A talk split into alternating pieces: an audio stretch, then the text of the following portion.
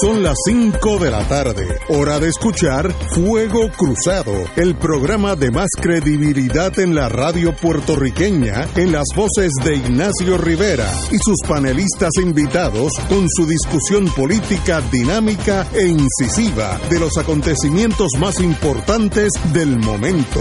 Fuego Cruzado comienza ahora. Muy buenas tardes, amigos y amigos de Fuego Cruzado. Hoy un lunes, precioso lunes, ese Atlántico caribeño, me perdonan los geógrafos, pero yo le llamo Atlántico caribeño, está precioso.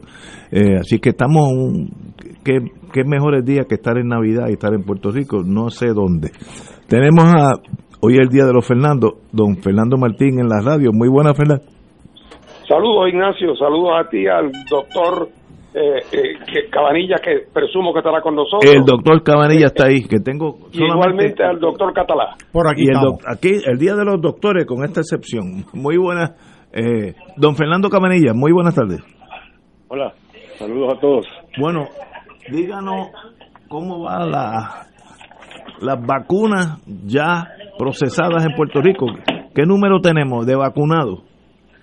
Bueno, eh, la verdad es que en el auxilio habían vacunado, por lo menos hasta hasta el viernes pasado, llevaban más de 2.000.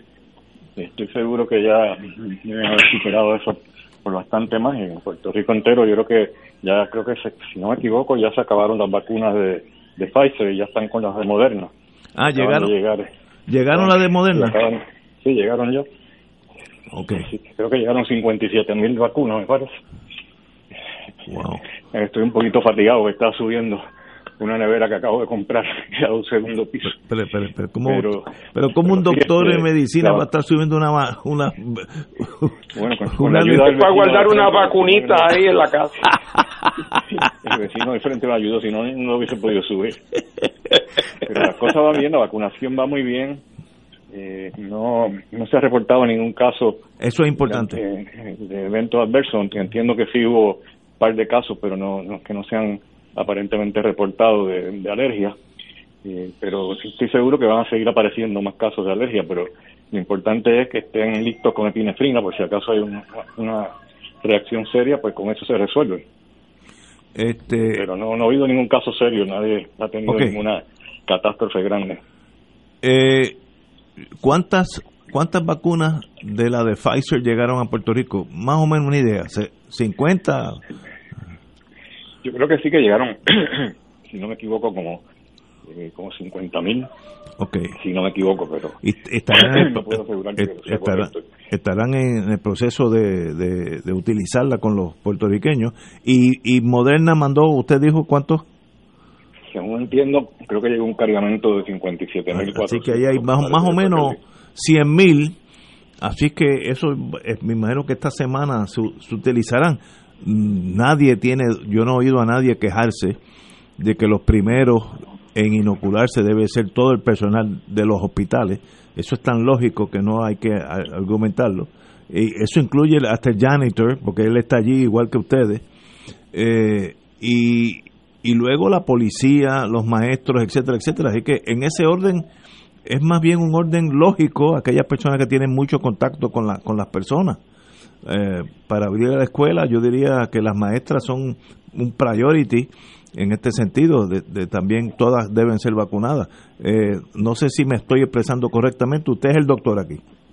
Sí, así es. La, primero vienen todos esos grupos que mencionaste, eh, incluyendo también lo- los hogares de envejecientes, que le tienen una prioridad. También, lógico, lógico. Con los médicos, que hay muchos brotes dentro de, de los eh, hogares de envejecientes y, y la mortalidad es muy alta en esos hogares de- por la edad y por muchas condiciones que hay de comorbilidad.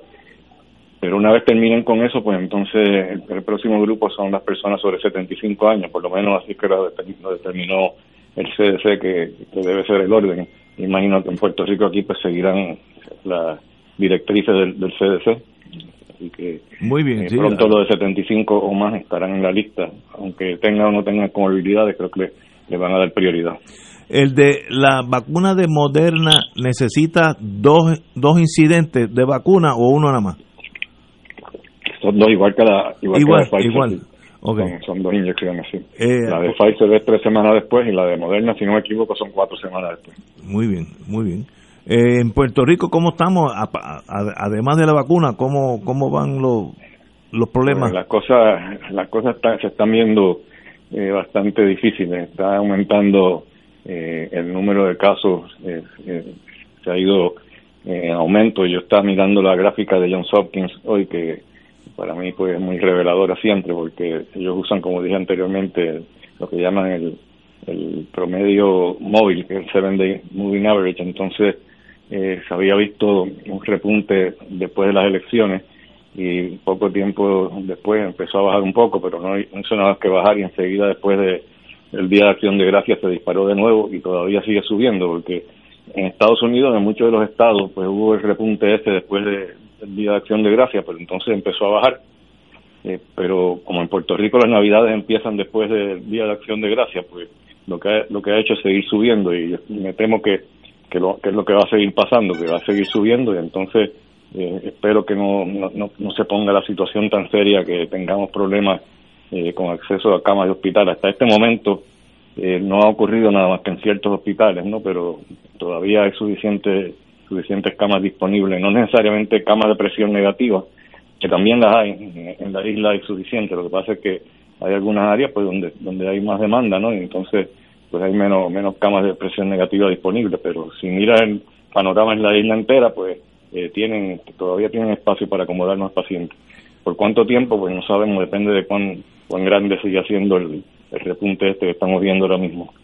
Bueno, eh, conociendo las navidades en Puerto Rico, no hay duda que va a haber, va a haber un repunte en enero, porque el seis chorreado y el, el a mí, bueno, ya me regalaron una botella de, de pitorro, eh, con unas credenciales eh, que parecen que, que estudió en la Sorbona, de, lo bien preparado que está.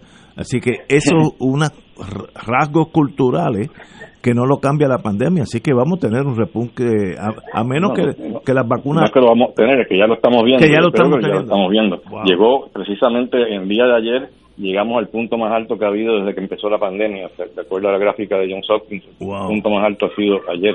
Y, seguirá subiendo, estoy seguro que se va a seguir subiendo. A pesar de que están vacunando gente, eh, eso ayuda, ¿no? Bueno, eso va a tardar en lo que vemos algo, eso va a tardar un poco porque solamente se ha vacunado una, un porcentaje pequeño de, la población.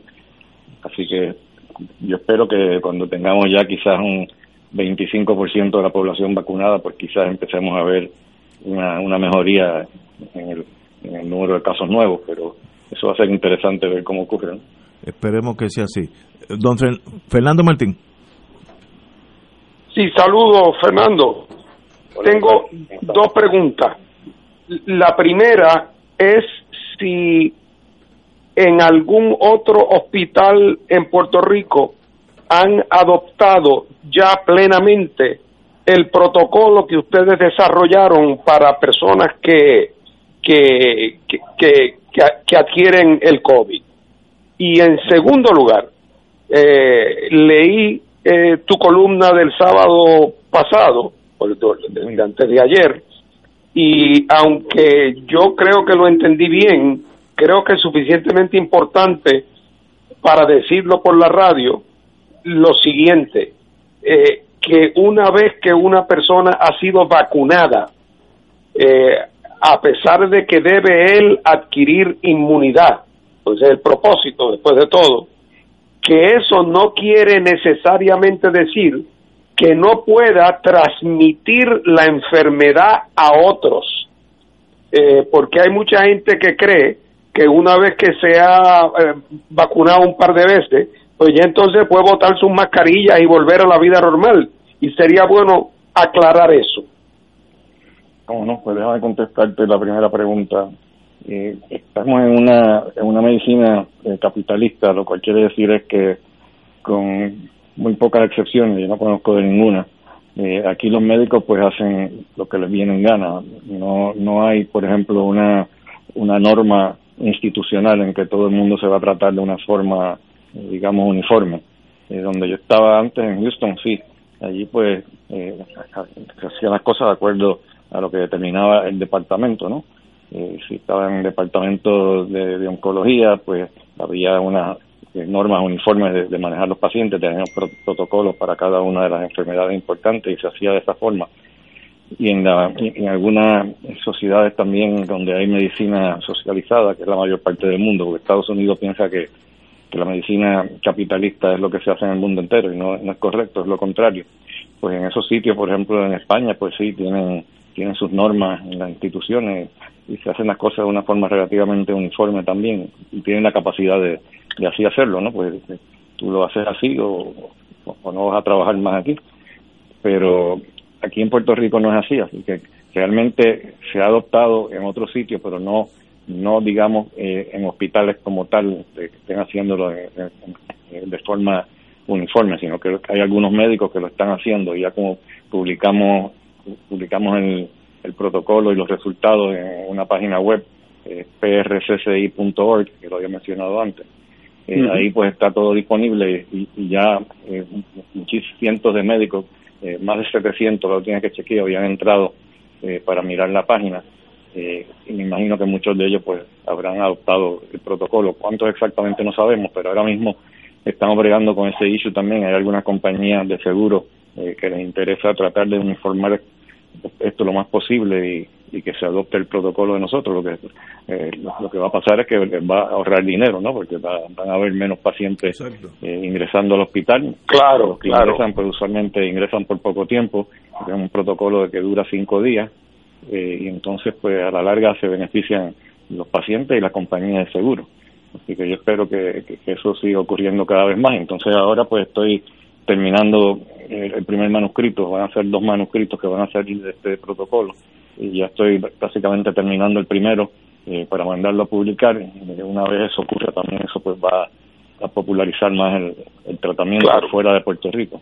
Así que vamos a ver este cuándo eh, ocurre eso, pero son van a ser dos manuscritos, uno de tratamiento y el otro de pacientes en observación, que es una de los logros importantes también es que hay pacientes que no se tienen que tratar eso le ahorra dinero también a las compañías de seguro, porque obviamente eh, si no tiene que tratarse el paciente, pues le sale todavía más barato y simplemente hemos podido identificar un 64% de los pacientes eh, con COVID, diagnosticados con COVID, que no necesitan tratamiento, así que es una minoría.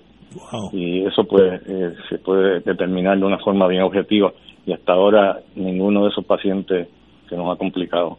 Así que eso, vamos a ver este cómo, cómo evoluciona todo esto. En cuanto a la segunda pregunta eh, que me hiciste acerca de si uno se vacuna, si ya puedes dejar de usar mascarilla, eh, todavía no se puede decir que ese es el caso y la razón eh, no es obvia a primera, a primera vista, pero lo que está sucediendo, y la, no lo que está sucediendo, sino la duda que se, que se tiene, es si realmente la vacuna te protege no solamente de la infección sintomática, sino de la infección asintomática, ¿no?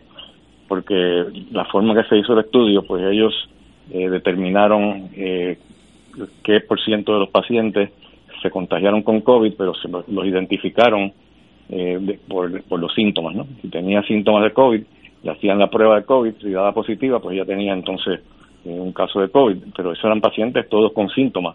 ¿Qué pasa con los asintomáticos? ¿Los, eh, ¿Nos protegió o, no, o, no protegió a las personas de la infección asintomática? La importancia de eso es que si tú tienes una infección asintomática, pues vas a estar regando la enfermedad. Por lo tanto, se recomienda que hasta que no se dilucide eso, si protege o no protege de la infección asintomática, pues que la gente siga usando mascarilla. Y yo creo que eso lo van a determinar pronto, porque la compañía Pfizer recogió, eh, recogió suero eh, de los pacientes en el protocolo de la vacuna. Y entonces eh, lo que hicieron fue que buscaron una parte del virus eh, que no está incluida en la vacuna. Y, con esa parte del virus eh, ellos van a, determinar si hay anticuerpos en, contra, en contra de ese fragmento del virus que no está incluido en la vacuna. Si encuentran que hay anticuerpos, pues entonces vamos a saber que esos pacientes sí fueron infectados con el virus, pero que no tuvieron síntomas.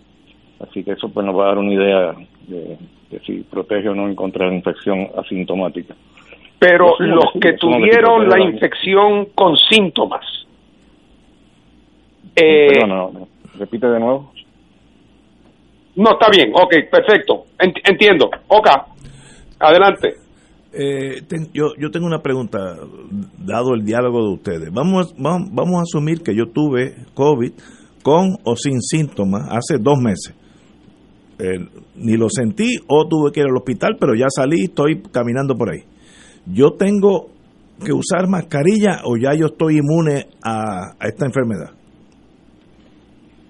Bueno, eh, probablemente estás inmune, pero hay un 10 y hasta, tan alto como 20% de los pacientes eh, que se infectan, eh, usualmente son pacientes con infección asintomática que no hacen anticuerpos o que, o que producen muy pocos anticuerpos y por lo tanto pueden eh, no están protegidos y pueden pueden reinfectarse.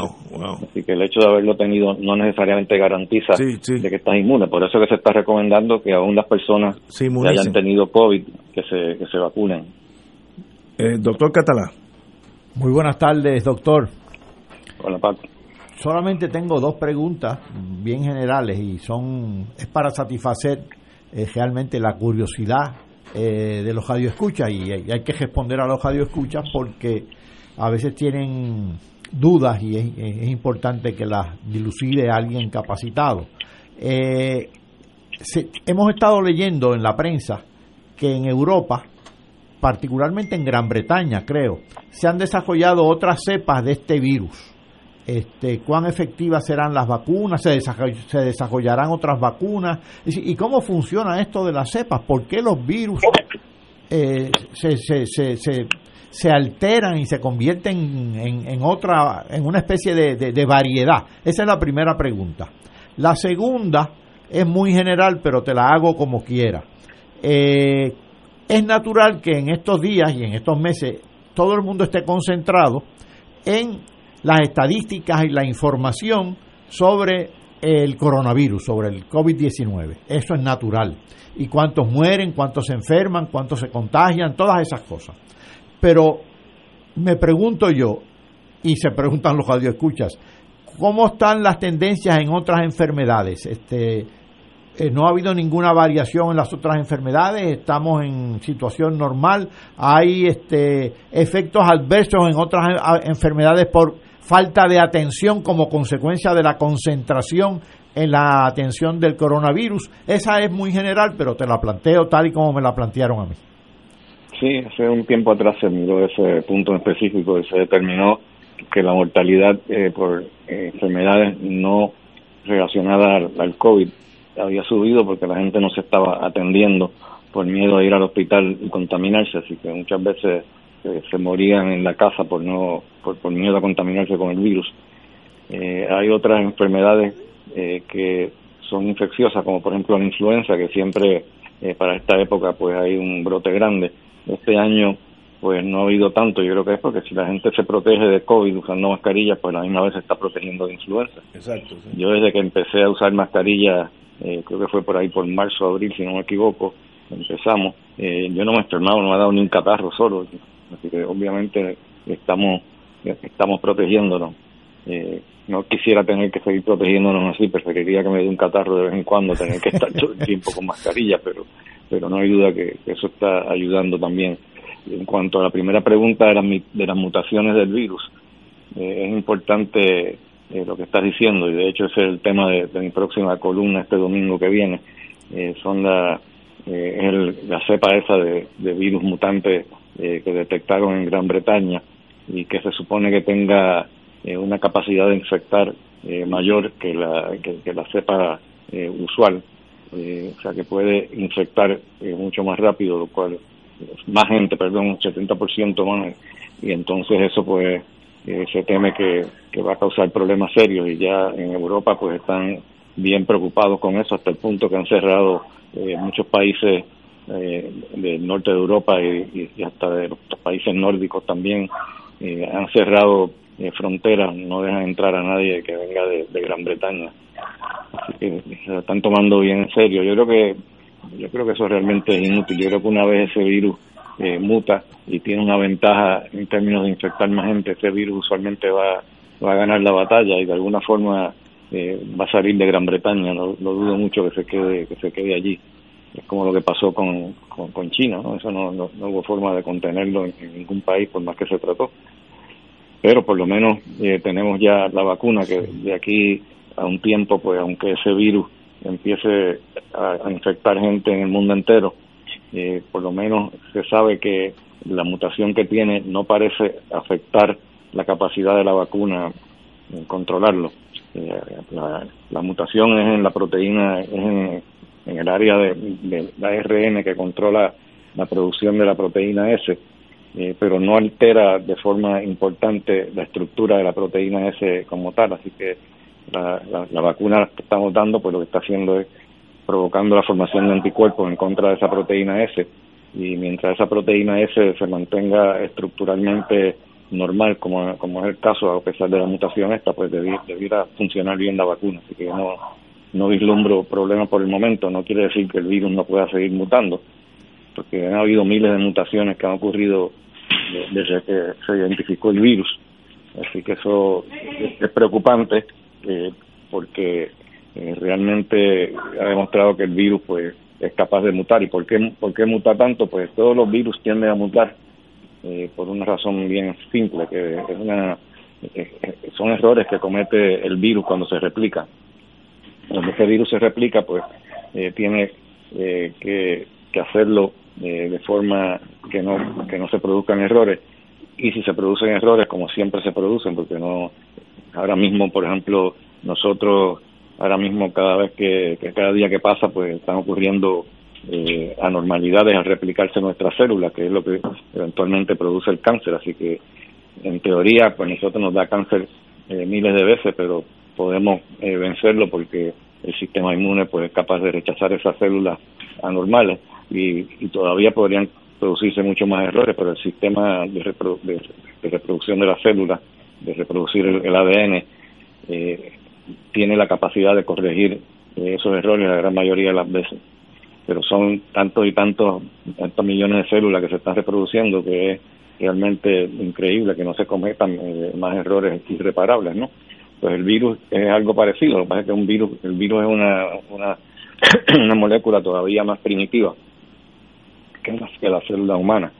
Entonces, al replicarse, pues también eh, comete errores, eh, por lo tanto van a haber eh, mutaciones que ocurren eh, comúnmente que la mayor parte de las veces no tienen ninguna consecuencia, porque no son en ninguna parte importante de, de, la, del ARN del virus, porque este virus lo que tiene es ARN.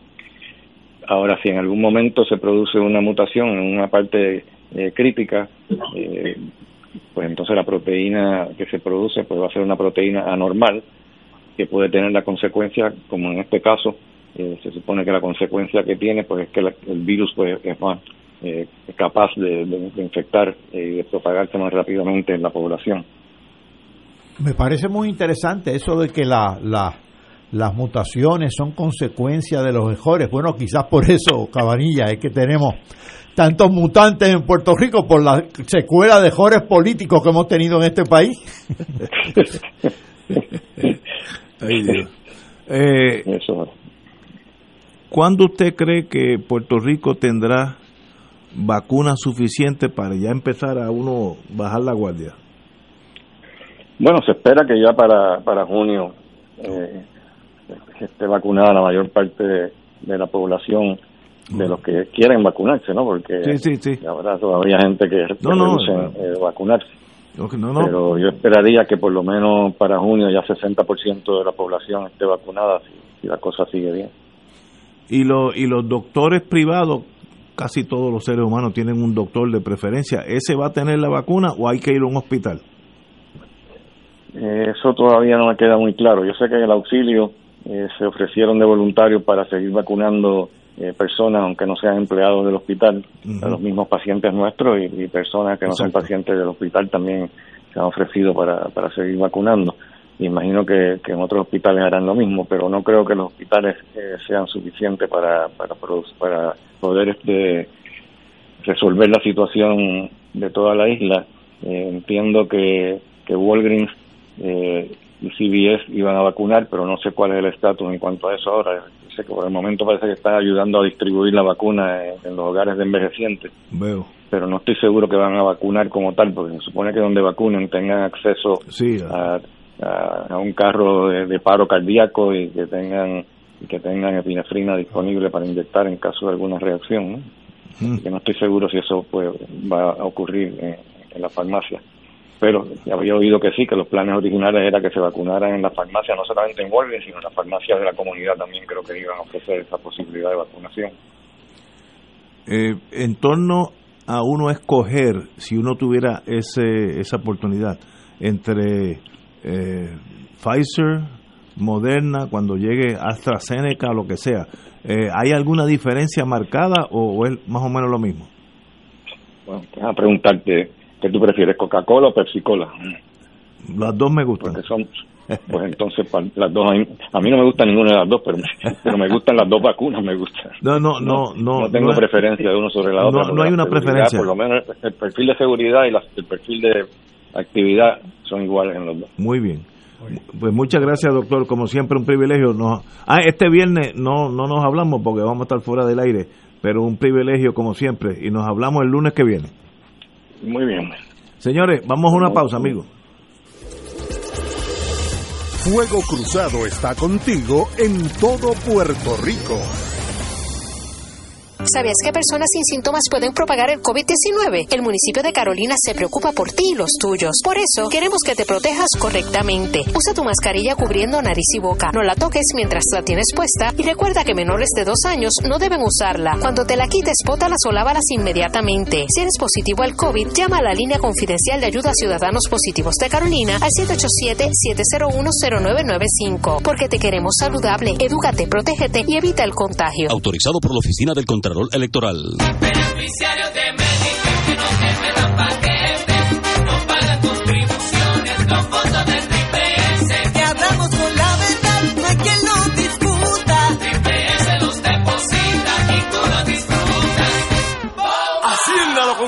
No pagan contribuciones. Triple S los deposita y la competencia a los leones. Triple S Advantage es una organización de cuidado coordinado y de proveedores preferidos con un contrato con Medicare. La afiliación a Triple S Advantage depende de la renovación del contrato. Oro 92.5 FM y Radio Paz 810 AM te invitan a disfrutar de las tradicionales misas de aguinaldo, transmitidas del 15 al 23 de diciembre. Puerto Rico celebra el regalo de las misas de aguinaldo con el auspicio de MMM, el que cuida tu salud y tu bolsillo. Plaza del Caribe y Plaza Las Américas, de norte a sur, compartimos la alegría de la Navidad. Municipio Autónomo de Carolina. Doctor Ramón Luis López Acosta, especialista en medicina de familia, 787-225-7888. Laboratorio Clínico Marbella de Vega Baja, donde nuestro paciente es primero.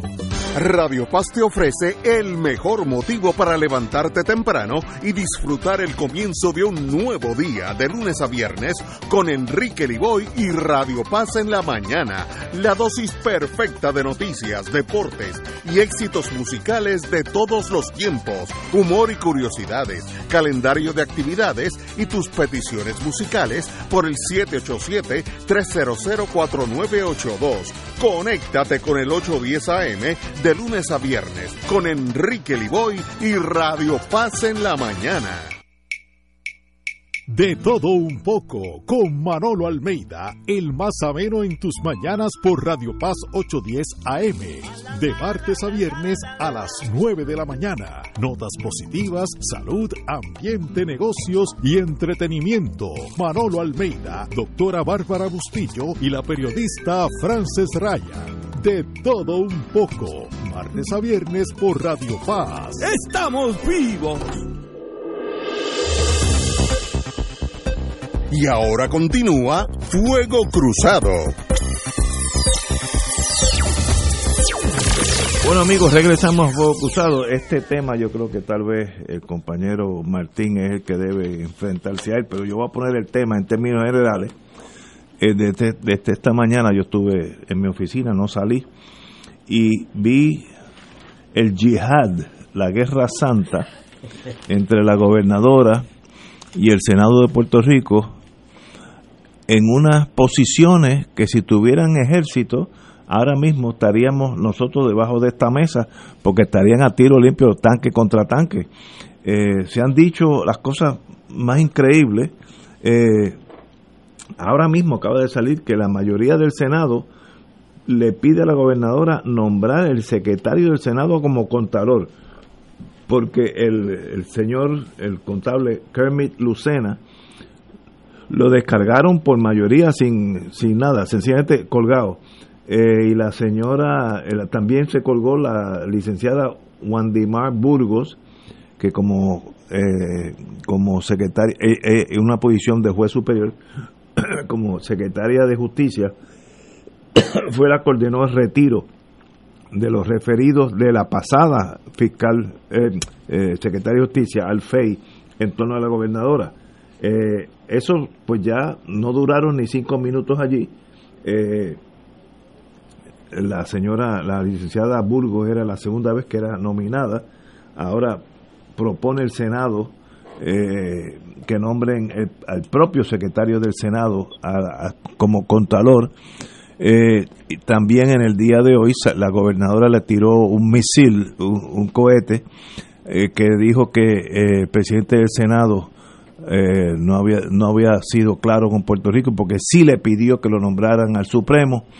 Eh, Rivera Chat tuvo que admitir que así fue correctamente, pero a su vez ripostó y le dijo que la gobernadora, ah, la licenciada, la juez Brignoni, no había sido su primera, la primera ah, choice, este, eh, ¿cómo se- eh, la primera nominada por la gobernadora, sino que tenía otra. Así que hoy es el día de las cosas, esas pequeñas de la política que uno uno se queda perplejo ante los problemas de Puerto Rico y cómo estamos nosotros pensando en la cosa pequeña del poder pequeño y no en el país. Hoy ha sido una guerra civil verbal y en acción, porque ya han colgado varios de los compañeros eh, nominados por la señora gobernadora. Y, y, y no, no sé ni cómo, como decía Gallizá, esto no es analizable. Martín, tal vez tú me ayudes. Bueno, mira, lo, lo único positivo de ver esta degeneración del proceso político en el escenario, ¿verdad? Eh, a, a todo color, en vivo y a todo color, es que le permite al ciudadano común y corriente, al que tuviera alguna duda, le permite identificar, calar cuál es la dimensión de la gente que está dirigiendo el país. O sea, el, eh, por fin usted, eh, una pena que ya esté montado en el avión, cuando de momento le, le- le enseñan lo que está ocurriendo en la cabina del piloto, usted para que le dé a usted un ataque al corazón, la idea de que esa gente que están, si fuera una fiesta o una bebelata o una orgía, y usted diga, caramba, y esa es la gente que va a guiar este avión de aquí a Europa. En ese avión no me monto yo hasta que cambien los pilotos.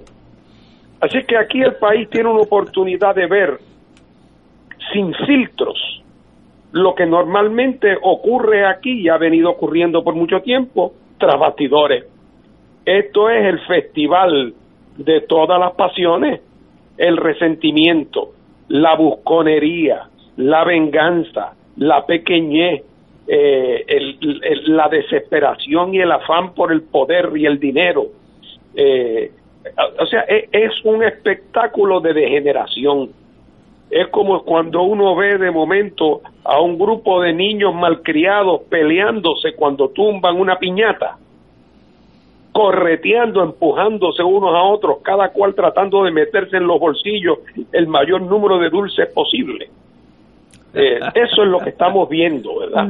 Y, y lo único bueno que tiene es que el país no tiene por qué llevarse engaño.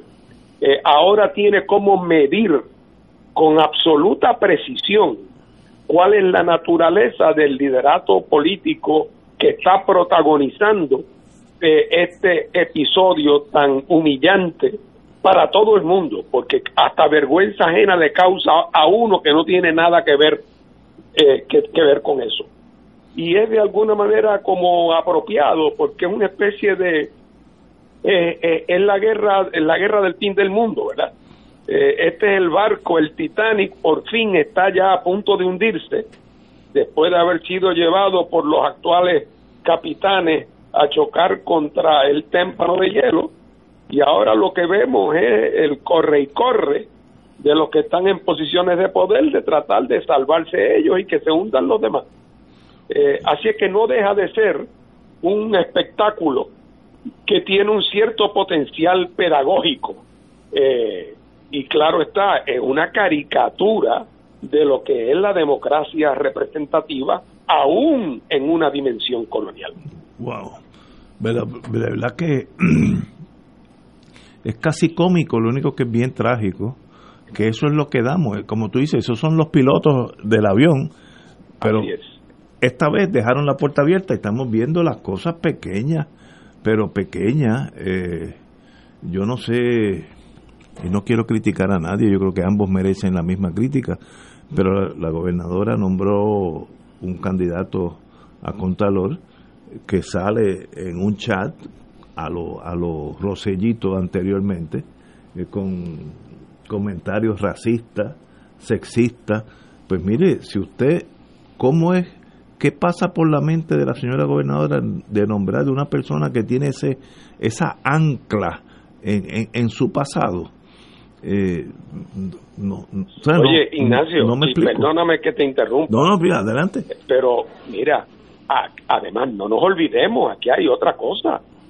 Si bien es cierto que técnicamente el gobernador tiene plenos poderes para decidir, para nombrar y el Senado plenos poderes para decir sí o no, estamos y, y, y que ya pasaron las elecciones y que esa gente todo tiene sus maletas hechas y se van el 31. Oye, pero todo eso es cierto a nivel teórico. A nivel real, como agravante, esto es una gobernadora que nadie la eligió. O sea, esta es una gobernadora añadida a mano. o sea, esta gobernadora está ahí por un tecnicismo jurídico de que como el asiento no se puede quedar vacío, pues le tocó a ella para que no se quedara vacío. Pero ella pretende actuar como si disfrutara de la más plena legitimidad y fue una persona que incluso en su propio partido cogió una pela en la primaria. Y entonces, eh, o sea, pero eso no los inmuta. Calzan cualquier número, Ignacio, calzan cualquier número. No tienen ningún sentido de pudor. Eh, y ya tú lo ves actuando, una gente, ya te digo, una gobernadora eh, añadida a mano. Oye, y actúa como si fuera la repositaria de la soberanía nacional y de los que adentro quieren poner a sus amigos en posiciones para que luego los protejan. De eso ni te cuento.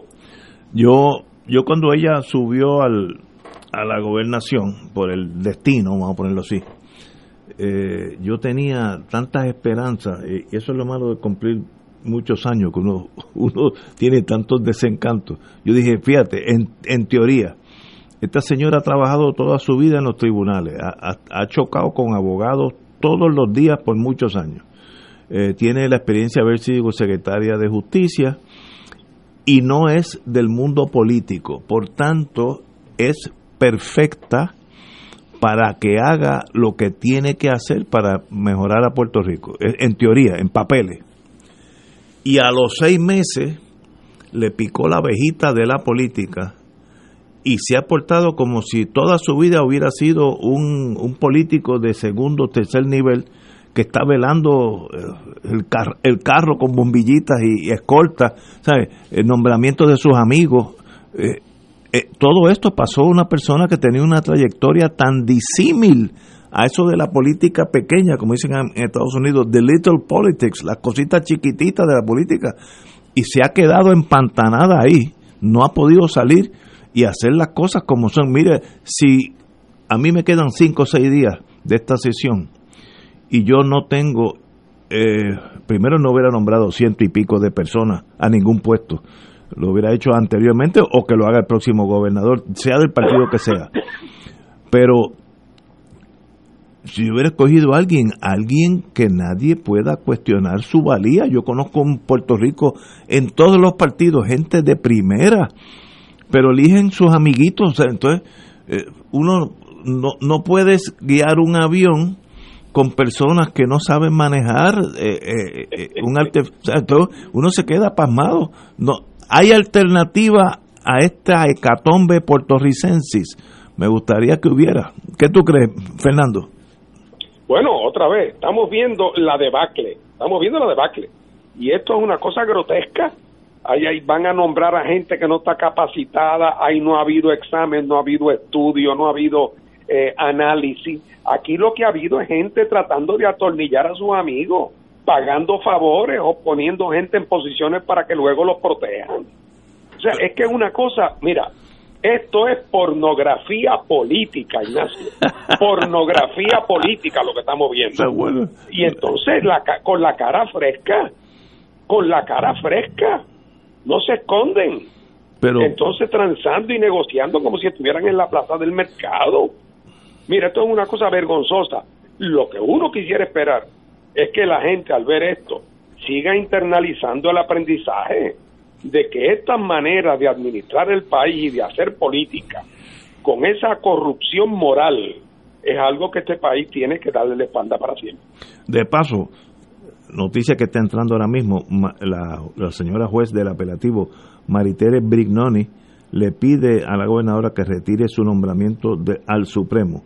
El presidente del Senado lo había dado hasta las cinco y media de la tarde a la señora gobernadora para retirarlo porque no contaba con los votos de la mayoría senatorial. Así que esta batalla sigue a todo gender por ahí para abajo. Este, me da mucha pena porque se lleva gente que no tiene, que son terceros inocentes. Esta señora Maritere Brignoni tiene una trayectoria como juez del apelativo lo- muy bien, muy muy apreciada por los abogados y se ve envuelta en esta hecatombe. Esto esto es como una pelea de esas en las películas de aquella blanco y negro de, vaqueros que se entraba todo el mundo a, a puño en una barra y salían por las ventanas, rotes por las puertas, más o menos eso, pero políticamente.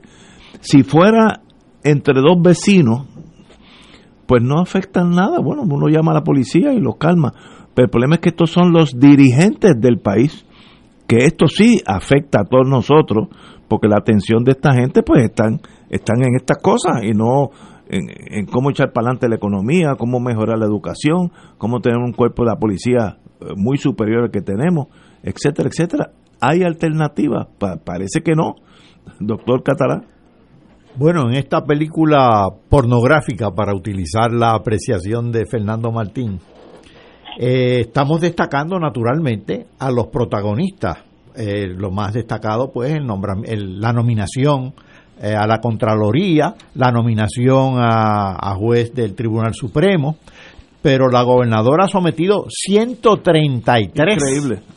Primero fueron 100 y añadió, sumó 33. ¿Tú te imaginas si se examinara rigurosamente a esos 133 nominados, cómo surgiría eh, el escándalo de amiguismo, de politiquería, de nepotismo, de incapacidad total, de ineptitud, de falta de correspondencia entre lo que requiere el puesto y las características del nominado, sería realmente algo espantoso. Pero permítame destacar lo del Contralor. El Contralor es un nombramiento por 10 años. Así es. Eh, ya lo colgaron al, al nominado, ¿verdad? Pero es un nombramiento que eh, lo tienen que aprobar ambas cámaras. Es un nombramiento importante. Y me da la impresión que tanto el Senado como la, como la gobernadora están tratando de eh, nombrar su candidato, de, de- empujar su candidato, para lograr un seguro de vida. Se quieren asegurar para que no le busquen luego, no le busquen luego eh, monstruos en sus respectivos armarios. Pero quería como nota al calce y curioso a este Ignacio destacar algo.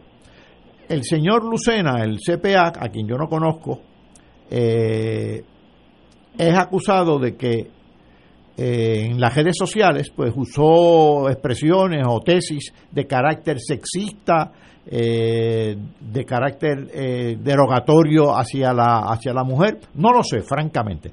Pero independientemente de eso, ya sobre las redes sociales hemos tenido bastantes noticias en Puerto Rico, comenzando por la- el nefasto chat del gobernador y sus brothers y sus amigos. Y luego ha habido otros casos, incluyendo al del, al del juez que presidió la Comisión Estatal de Elecciones, eh, que también cayó en, una de estos, en, en uno de estos chats. Es que la gente, y no son únicamente estas personas, de manera general, están utilizando las redes sociales como antes usaba la plaza pública. Pero si tú en la plaza pública empezabas a gritar improperios e insultos, corrías dos riesgos.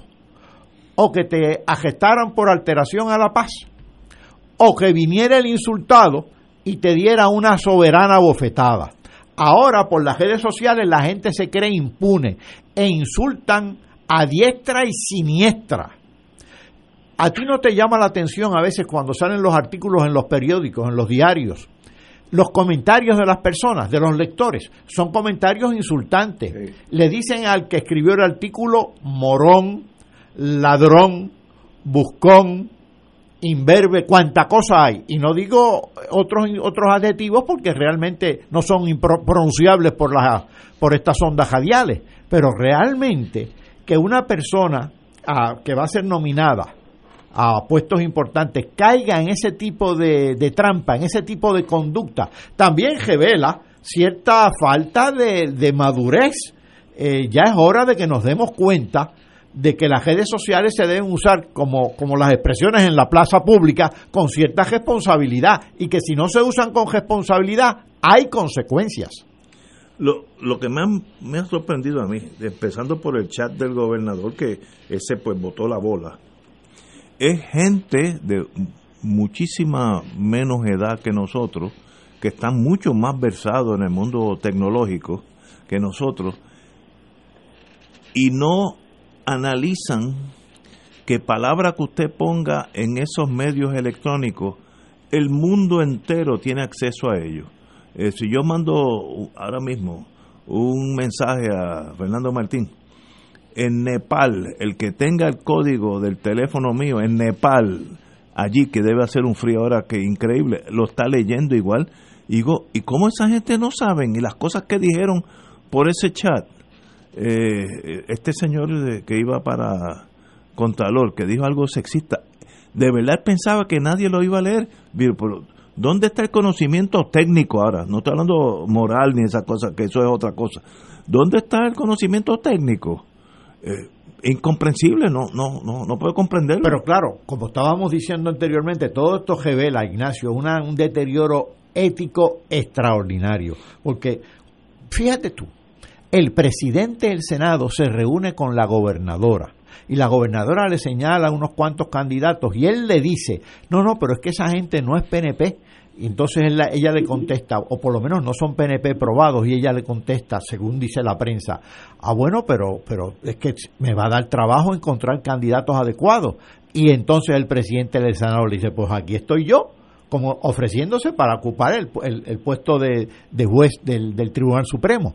¿A, ti no te parece un tanto, qué sé yo, impúdico?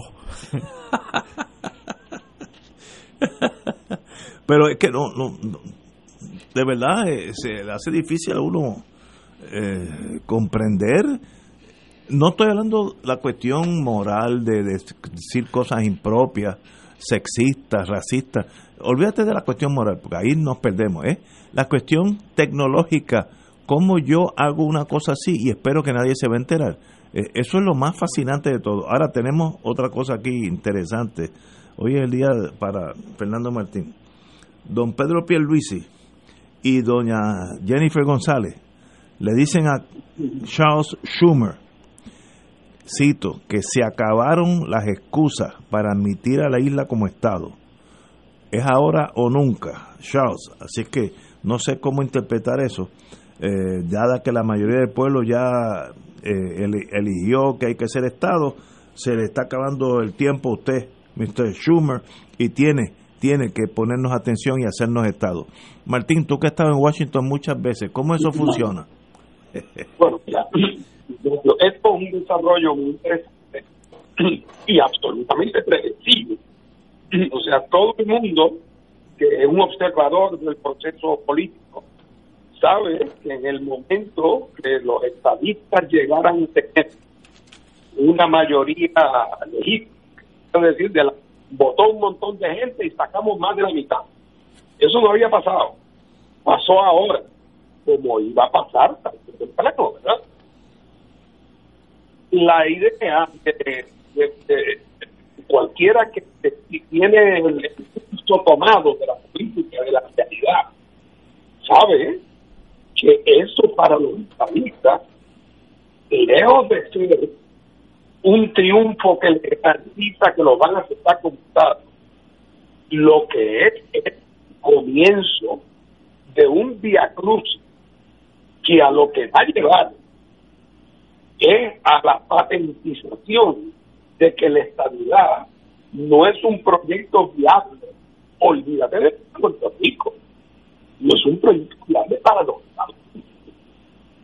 Hasta el momento, como no había habido una solicitud de estabilidad basada en 50 más 1 en una votación en que los estadistas conservaban la ilusión y algunos irresponsablemente la prometían de que el día que diera ese número mágico de 50 más 1, de ese día, la estabilidad venía eh, eh, por correo. Son la gente que siempre quiso ignorar que el problema de la estabilidad es que Puerto Rico es un donante no compatible al organismo del federalismo norteamericano, como lo sería que Honduras se convirtiera mañana en el Estado 51 o 52 o 53. Y mientras haya en Puerto Rico, además, no solamente unas condiciones económicas pésimas, paupérrimas, que lo harían un Estado que le ofrecía una gran cantidad de dinero sector, y eso además sirve, sino donde además culturalmente la identificación nacional de los con Puerto Rico. Y eso es así, eso no es ni malo ni bueno, eso es así. Y los americanos naturalmente velando por la integridad de su propio sentido nacional, aún en una sociedad donde hay eso no quiere decir que están dispuestos a convertirse en una nación que incorpora a otras nacionalidades. Otra cosa es la migración y la difusión y la asimilación. Eh, y otra cosa es la pretensión de, de traer adentro a otras naciones como entidades políticas. Eh, eso, todo eso el liderato estadista tenía que haberlo sabido ya hace años, porque es una realidad sociológica evidente. Y solamente a un estadista puertorriqueño no se le ocurrió ver lo que cualquier en cualquier parte del mundo veía como una pretensión que no tenía futuro. Entonces el señor Schumer es el líder del Senado, en el cual estaban puestas las esperanzas de algunos, porque es un liberal con credenciales, porque ha apoyado la causa de la estabilidad para Washington DC y porque había que con respecto al tema del futuro de Puerto Rico, él aceptaba los resultados puertorriqueños, la gente se olvidó de leer la nota alcance. Oye, eso es cuando, eso es cuando los puertorriqueños por 99% tiran la estabilidad, es lo que él dijo. Digo, no es que lo digo. Eh, pero obviamente esto va a ser. Primero dirán que, que son muy pobres, después dirán que, que no suficiente saben inglés, después van a decir que esto no es demasiado independentista. Siempre va a haber una excusa, y es una excusa que está fundada en la naturaleza de lo que es la realidad de Estados Unidos. No. Así es que el señor Schumer todo lo que ha dicho es lo que era obvio que va a decir. Oye, si ustedes creen que con esto le vamos a dar la estabilidad, ustedes están locos. Ustedes ti- tiene que, dice tiene que haber consenso, hombre, porque él sabe que este consenso, que él dice lo que va a buscar. Así que por lo tanto, inevitablemente, esto tiene que tomar otro camino. Y los estadistas que pensaron que con su triunfo, entre comillas, electoral, después la clásica victoria Pirri, iban a poner al Senado americano contra la pared y a chantajearlo y obligarlo a darle estabilidad. Pues sencillamente lo que mostraron eh, es que, que están más perdidos que el de Lindbergh. Así es que en este momento le- la orientación del tema de Puerto Rico tiene que ser otro, tiene que ser la búsqueda de un proceso de libre determinación como ha propuesto el PIB y tantas otras gente, pero nosotros por tanto tiempo. Un proceso donde, donde no excluya a nadie que tenga un planteamiento de descolonizador, de acabar con la condición de inferioridad territorial. Todo el mundo debe tener derecho a a elaborar su teoría, a negociarla con Estados Unidos, a ver cuál es la posición de los americanos sobre los riesgos cruciales en todas las alternativas y pasar entonces a un proceso que no va a ser desde la estabilidad para Puerto Rico, no porque no haya puertorriqueños que la quieran, no que la quieran con intensidad, sino porque es contraria a los intereses de los Estados Unidos. Es que eso es una cosa para mí, la verdad, como un templo tan contundente. Y eso que ha dicho Schumer es una manifestación de esto. Claro, Schumer es un político eh, de Nueva York, donde hay tantos políticos. Y no va a salir diciendo, muchachos, ustedes ni sueñen con esto, porque la gente lo va a decir. Pero es evidente que al decirlo, no, no, es que hasta que ustedes no se ponen de acuerdo sobre el tema de estabilidad, porque él sabe que aquí no nos vamos a poner de acuerdo sobre esto hasta que venga la semana de los tres jueves. Esa semana de los tres jueves no llega nunca. Así es que esa es su manera fina. Es decir, ni lo sueñen. Exacto, eh, lo- los imperios no empujan a menos que sea necesario, se la llevan. Ahora, esto no es razón para entonces ir al, al. A lo que tenemos que ir es a ir por la ruta viable. Porque lo, que sí es insostenible es la pretensión. Una cosa es que yo como americano diga, yo no quiero como Estado a un país distinto. Porque eso eh, tienen perfecto derecho a decirlo, a pensarlo y a creerlo. Lo que no tienen derecho a decir es, yo, yo quiero que ese país permanezca como colonia mía. A eso no hay decisión. Así que ese tiene que ser el camino, la descolonización, la exploración de las alternativas, el contestar las preguntas que están pendientes, el diseñar rutas viables. Para eso ya nosotros hemos estado en comunicación con gente de Estados Unidos, ese proyecto de, de Alejandro Casio Cortés y de Nidia Velázquez es un gran comienzo, tiene unos elementos importantes, valiosos, que le- lo pueden convertir en un instrumento que permita adelantar la causa de la libre determinación. Otra vez, los estadistas no están excluidos de participar, pueden participar, pero si pretenden que esto sea un tema de estadidad, sí o no, ya se lo contestó el senador Schumer, que era de los que más posibilidad tenía de ser su aliado. Yo estoy de acuerdo contigo. Este, además que, digo, yo entiendo, porque uno ya tiene unos, unos añitos, que estas son cosas más bien, esto de que ya se le estamos dando ya un, un warning de que ya se acabó el tiempo para hacernos estados, eso tiene un impacto local, político, lo cual se entiende. En Washington eso es irrelevante, porque yo, presiones de... Eso, eso Ignacio, eso es el derecho al pataleo. Sí, eh, es más que... Yo, yo una vez estuve en, en- la Universidad de Salamanca, en España, y te explicaron de dónde viene eso del derecho al pataleo. Y es que en la Edad Media, en la Universidad de Salamanca, en la calefacción era muy pobre en los salones, y por lo tanto en el invierno se morían del frío los estudiantes. Y se restaron y lograron el derecho, lograron el derecho a para poder calentarse, cuando estaban sentados, dar con los pies en el piso, patalear en el piso para calentarse. Y eso se llama el derecho al pataleo. Sí, sí, sí. Eh, y ese derecho al pataleo están ahora Pierluigi y Jennifer, que son de que son culpables de haberle hecho pensar a los estadistas que la estabilidad estaba al alcance de la mano. Ahora de momento se muestran sorprendidos por la reacción de Schumer cuando ellos tenían que saber perfectamente cuál iba a ser.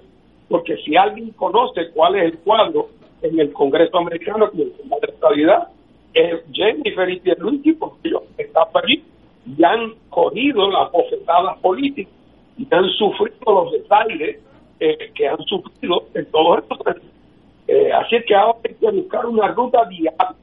Eh, en el caso del Partido Independiente, Juan Dalmao ha tenido comunicación con Nidia, ha tenido comunicación con el Congreso, nos hemos ofrecido con el equipo entrante de- de- del presidente Biden a que a estar dispuestos a participar en un proceso de estructuración de alternativas, porque la descolonización no puede esperar eh, a que, a que haya un consenso en Puerto Rico absoluto, porque ese consenso no va a llegar nunca. Tenemos que ir a una pausa, amigos, y regresamos con Fuego Cruzado. Fuego Cruzado está contigo en todo Puerto Rico. Aquí la llama se enciende cada tarde a las 5 porque escuchas Radio Paz 810 AM, WKBM San Juan y retransmite en diferido WOROFM Corozal San Juan, la Casa de Fuego Cruzado, el programa de más credibilidad en la radio puertorriqueña. ¿Sabías que personas sin síntomas pueden propagar el COVID-19? El municipio de Carolina se preocupa por ti y los tuyos. Por eso, queremos que te protejas correctamente. Usa tu mascarilla cubriendo nariz y boca. No la toques mientras la tienes puesta y recuerda que menores de dos años no deben usarla. Cuando te la quites, bótalas o lávalas inmediatamente. Si eres positivo al COVID, llama a la línea confidencial de ayuda a ciudadanos positivos de Carolina al 787-701-0995. Porque te queremos saludable, edúcate, protégete y evita el contagio. Autorizado por la Oficina del Contralor Electoral. Debido a los protocolos de seguridad establecidos en nuestra arquidiócesis por la situación de la pandemia, queremos informarles que el librito de meditaciones que tradicionalmente nuestra organización Unidos contra el Hambre comparte en este tiempo de Adviento Navidad 2020 hasta el bautismo del Señor 2021 será difundido solamente por medios de las redes sociales. Para conseguirlo pueden acceder a la página del Comité Arquidiocesano de Corresponsabilidad www.carcopr.org.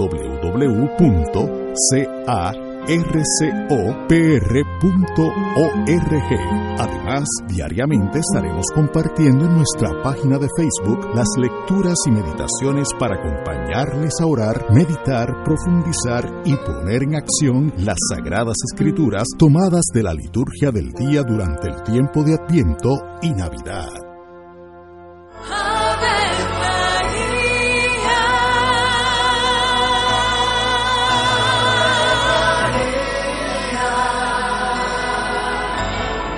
El ángel del Señor anunció a María. Y ella concibió por obra del Espíritu Santo. Dios te salve María, llena eres de gracia, el Señor es contigo. Bendita tú eres entre todas las mujeres, y bendito es el fruto de tu vientre Jesús. Santa María, Madre de Dios, ruega por nosotros pecadores, ahora y en la hora de nuestra muerte. Amén. He aquí la esclava del Señor. Hágase en mí según tu palabra. Dios te salve María, llena eres de gracia, el Señor es contigo. Bendita tú eres entre todas las mujeres, y bendito es el fruto de tu vientre Jesús. Santa María, Madre de Dios, ruega por nosotros pecadores, ahora y en la hora de nuestra muerte. Amén. Y el Verbo se hizo carne. Y habitó entre nosotros. Dios te salve María, llena eres de gracia, el Señor es contigo.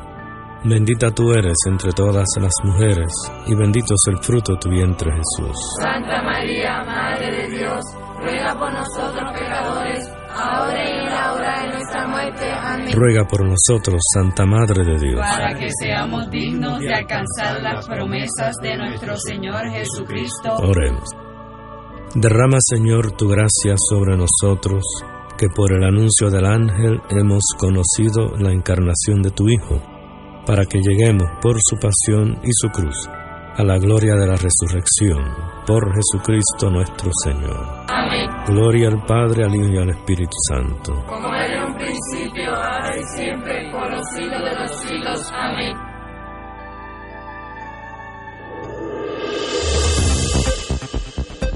Y ahora continúa Fuego Cruzado.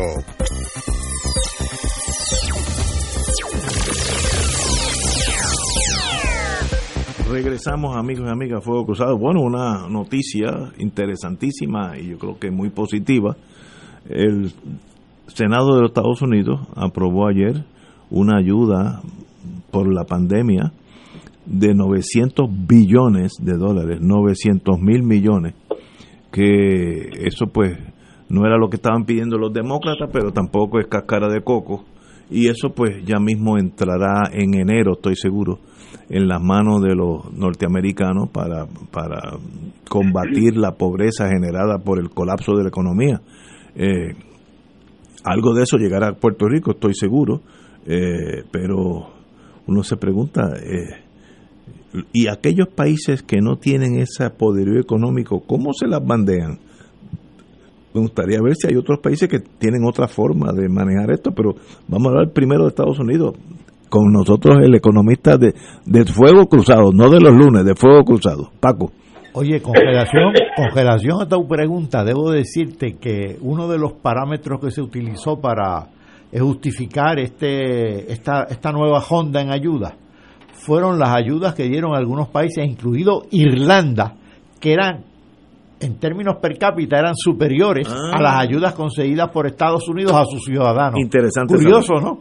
Interesante saberlo. Pero fíjate, esto estaba detenido, entre otras cosas, por distintas razones, pero entre otras cosas, por un planteamiento de los republicanos para tratar de limitar la- las iniciativas, las capacidades prestatarias, tanto del Departamento del Tesoro como del Banco Central de Estados Unidos, del Sistema de Reserva Federal de Estados Unidos, en casos de emergencia.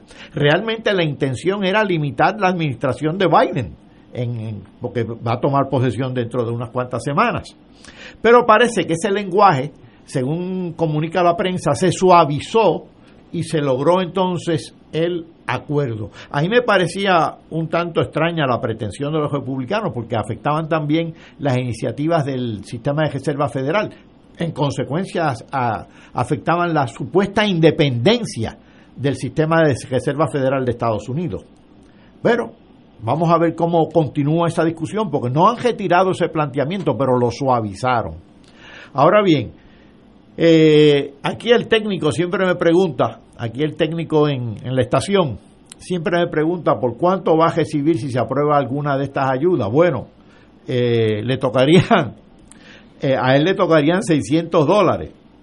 Eh, un cheque ya se acabó. Si está casado, este, serían 1.200 para parejas con ingresos. Eso sí, 600 dólares eh, si ganas menos de 75 mil. Se reduce progresivamente hasta que llegas a- hasta, hasta, hasta 75 mil. Si es en pareja, se reduce hasta desaparecer si tus ingresos exceden eh, 99 mil. Eso en Puerto Rico cualifica muy poca gente para... No, perdón, para parejas es con ingresos hasta 150 mil. Imagínate. Queda en cero cuando alcanzas ingresos de 198 mil. Aquí prácticamente mundo nadie, ca- cualifica. ca- cabemos todo, empezando Y serían 600 por cada niño dependiente. Eh, para la gente, eh, para los desempleados, para el asunto del desempleo, lo que llamaban el, el- creo que tenían unas siglas, este, el, que hubo bastante controversia. el PUA. El PUA, sí. Pues a, la- a lo que recibes por desempleo regularmente estatal, si estás cualificando, pues se añadirían 300 dólares semanales, comenzando a fines de diciembre ahora, hasta el, a mediados de marzo, hasta el 14 de marzo. También hay unos paquetes para pequeñas empresas, todavía no se conocen bien las cantidades que les corresponderían a, Puerto Rico. Estos son los, los, los programas para protección de nómina de pequeñas empresas, que son aquellas empresas que tengan, que no, no son pequeñas, en realidad son de 300 empleados o menos. Esos realmente son, lo que le llaman el PPP, son una especie de préstamos que parte del préstamo hasta 150 mil dólares te lo pueden luego condonar. Y también va a haber algún aumento en lo del PAN, eso tampoco está bien claro. Son 614 millones para los para Puerto Rico y los territorios. Naturalmente, de eso, pues, como los eh, Puerto Rico es el territorio con más población, el, el grueso sería para Puerto Rico, todavía no se sabe cuen- cuánto, 400, 500 millones de dólares, sumados a lo que generalmente se recibe del PAN, que oscila por ahí por los 1.800 millones, como totalidad, naturalmente. Y también hay una serie de asignaciones eh, para vivienda, salud, eh, educación, transportación e internet. Eso está menos, menos especificado, todavía falta el desglose de esos eh, 900 mil millones de dólares que tú citaste al, al inicio. Esto en Puerto Rico llega a una economía que hace, pues como usted tú sabes, ya más de 14 años que está detenida realmente en contracción, y en medio de eh, los efectos todavía de los huracanes y de los sismos y en medio del coronavirus. Eh, en estos días sali- han salido noticias sobre todo de las pequeñas empresas, destacándose los restaurantes, porque en muchos de ellos las ventas se han reducido entre un 30 y un 50%, algunos hasta un 60%. Sí, sí, y algunos cerraron y, no, y jamás van a, a. Algunos pues se han, algunos se fueron. se han estado bandeando con la comida eh, calle, ¿verdad? go, Este, sí. y, y con eso pues se defienden.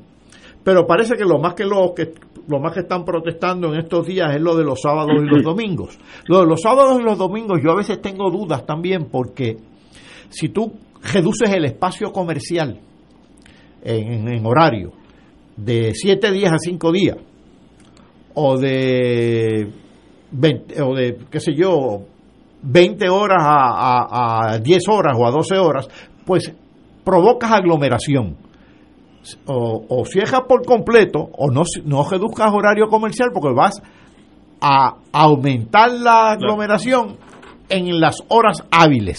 Así que hay que tener cuidado con ese manejo de, eh, de suspensiones o de ciejes, que yo los comprendo naturalmente en medio de la, de la, de la, del coronavirus, pero por otro lado, ¿cómo es que se maneja? Eh, pues para esto se necesitan más planificadores que médicos. Así que hay que tener cuidado. Interesante. Eh, don Fernando Martín, diga usted. Ahí, por cierto, acabo de oír que la nominada por la gobernadora retiró su, nom- retiró su nombre. Sí, así, así fue. Bueno, sé que es la, la, la, la crónica de la muerte anunciada. Ay, Dios. Era inevitable que lo hiciera, lo hizo bien. Total, vamos a ver. Eh, pero e- esto ha sido realmente un espectáculo, un espectáculo denigrante. Eh, ver al, al, al liderato político del gobierno en ambos lados actuando como guapos de barrio. A uno le da vergüenza ajena. Le da vergüenza ajena a uno, sí. As- Así mismo, es, una situación terrible. Eh, y entonces ahora vamos a ver, eh, estamos en un momento de cambio de gobierno. Uno, la pregunta ahora es la siguiente, tratando de mirar hacia el futuro. Eh, el señor Pierluisi va a entrar a la gobernación el mes que viene. Se va a encontrar con una legislatura que no va a dominar, porque independientemente de cuáles eh, precintos que están en la línea pueden caer para un lado o para otro en el conteo final, eh, un escenario de que el PNP domine en una de las cámaras es inexistente. Así es que sería o los populares eh, eh, agarrados por un solo voto o los populares teniendo que compartir el poder con algunos de los partidos por petición que tienen ahora representación, el PIB, Victoria Ciudadana y Proyecto Dignidad. Así que la pregunta ahora es la siguiente, ¿cómo se va a comportar el gobernador Pierluisi eh, desde el saque? Porque aquí lo que ocurra en esas primeras semanas de la sesión va a ser determinante. Eh, esa semana lo que se haga por parte del nuevo gobernador es lo que va a sentar la pauta en términos de su trato con, la, con los opositores políticos. Eh, habrá que ver si, si él refleja la humildad que tiene que tener quien está gobernando con solo el 32% del apoyo de los electores. Eh, si tiene la humildad de reconocer que la legislatura no está en manos de su partido eh, y si tiene la capacidad de, de, eh, imponer un estilo eh, de diálogo, de apertura, eh, que evite que vayamos a continuar con la pesadilla que hemos tenido en estos últimos años. Así es que el peso sobre la figura de Pedro Pierluisi es muy grande. Yo no, no quiero ser el, el inocente del grupo. Eh, yo conozco a Pedro Pierluisi, no bien, no íntimamente, pero lo he conocido a lo largo de los años. y me ha parecido una persona de cierta madurez política, Correcto. una persona, nunca lo he oído eh, denigrando a otra persona, eh, nunca lo he oído con el tono del insulto o del desprecio, he visto en él una cierta sencillez en su comportamiento, una falta de prepotencia, Eh, es una persona con un entrenamiento legal muy bueno, tiene una vasta experiencia gubernamental, fue secretario de Justicia y ha visto cosas buenas y cosas malas. Eh, estuvo en Washington y conoce el mundo de Washington. Para colmo de cuento, ha sido una persona cercana a la Junta de Control Fiscal porque fue su abogado y eso pues habrá que ver si él nos prometió en la campaña que eso significaba que él podría bregar con la Junta mejor que nadie porque la conocía mejor que nadie. Bueno, ese es el lado optimista de la moneda. Esperemos que así sea. Eh, y ahora en estos próximos meses vienen momentos decisivos, tanto en el Tribunal de Quiebra como decisiones de la Junta, como la relación del gobernador con la legislatura. Eh, así es que habrá que ver eh, si Pierluisi está a la altura que el momento requiere. Eh, y en el tema crucial y fundamental del estatus, yo quisiera pensar que Pierluisi en un momento dado pudiera tener una epifanía y darse cuenta que la manera efectiva de que Puerto Rico camine a salir de su condición de inferioridad política tiene que ser una donde él contribuya, aúne su esfuerzo al de todos los que queremos un cambio, para forzar a que el Congreso tenga que enseñar la baraja que tiene. Únicamente así podremos llegar a una decisión sensata, racional, prudente, conversada, negociada, que le ofrezca un, porvenir, un- la posibilidad de porvenir a Puerto Rico y que lo saque de esta espiral eh, hacia, hacia la degradación, la pobreza, la dependencia, la disfuncionalidad. Eh, y para eso, él tiene que darse cuenta, entre otras cosas, que las posiciones del PNP sobre el tema de la estadía del chihichijá y el no dar su brazo al torcer y, el, y las reacciones como doña Jennifer, que hay que tener cuidado con eso, que casi la mitad de los estadistas puertorriqueños no votaron por el PNP para gobernador, lo cual quiere decir que también las posiciones del PNP sobre el tema de la estadidad están en crisis y esto es una buena oportunidad para Pierluisi hacer una reflexión y un cambio de dirección y darse cuenta que el camino de la unilateralidad, el de estadidad sí o no, y ya aquí no hay más nada que hablar, y si gana el, y, y si, y si la estadidad no prevalece, entonces pues no hay proyecto, no hay plan, no hay nada, que esa posición tiene que cambiar. Tiene la mesa puesta.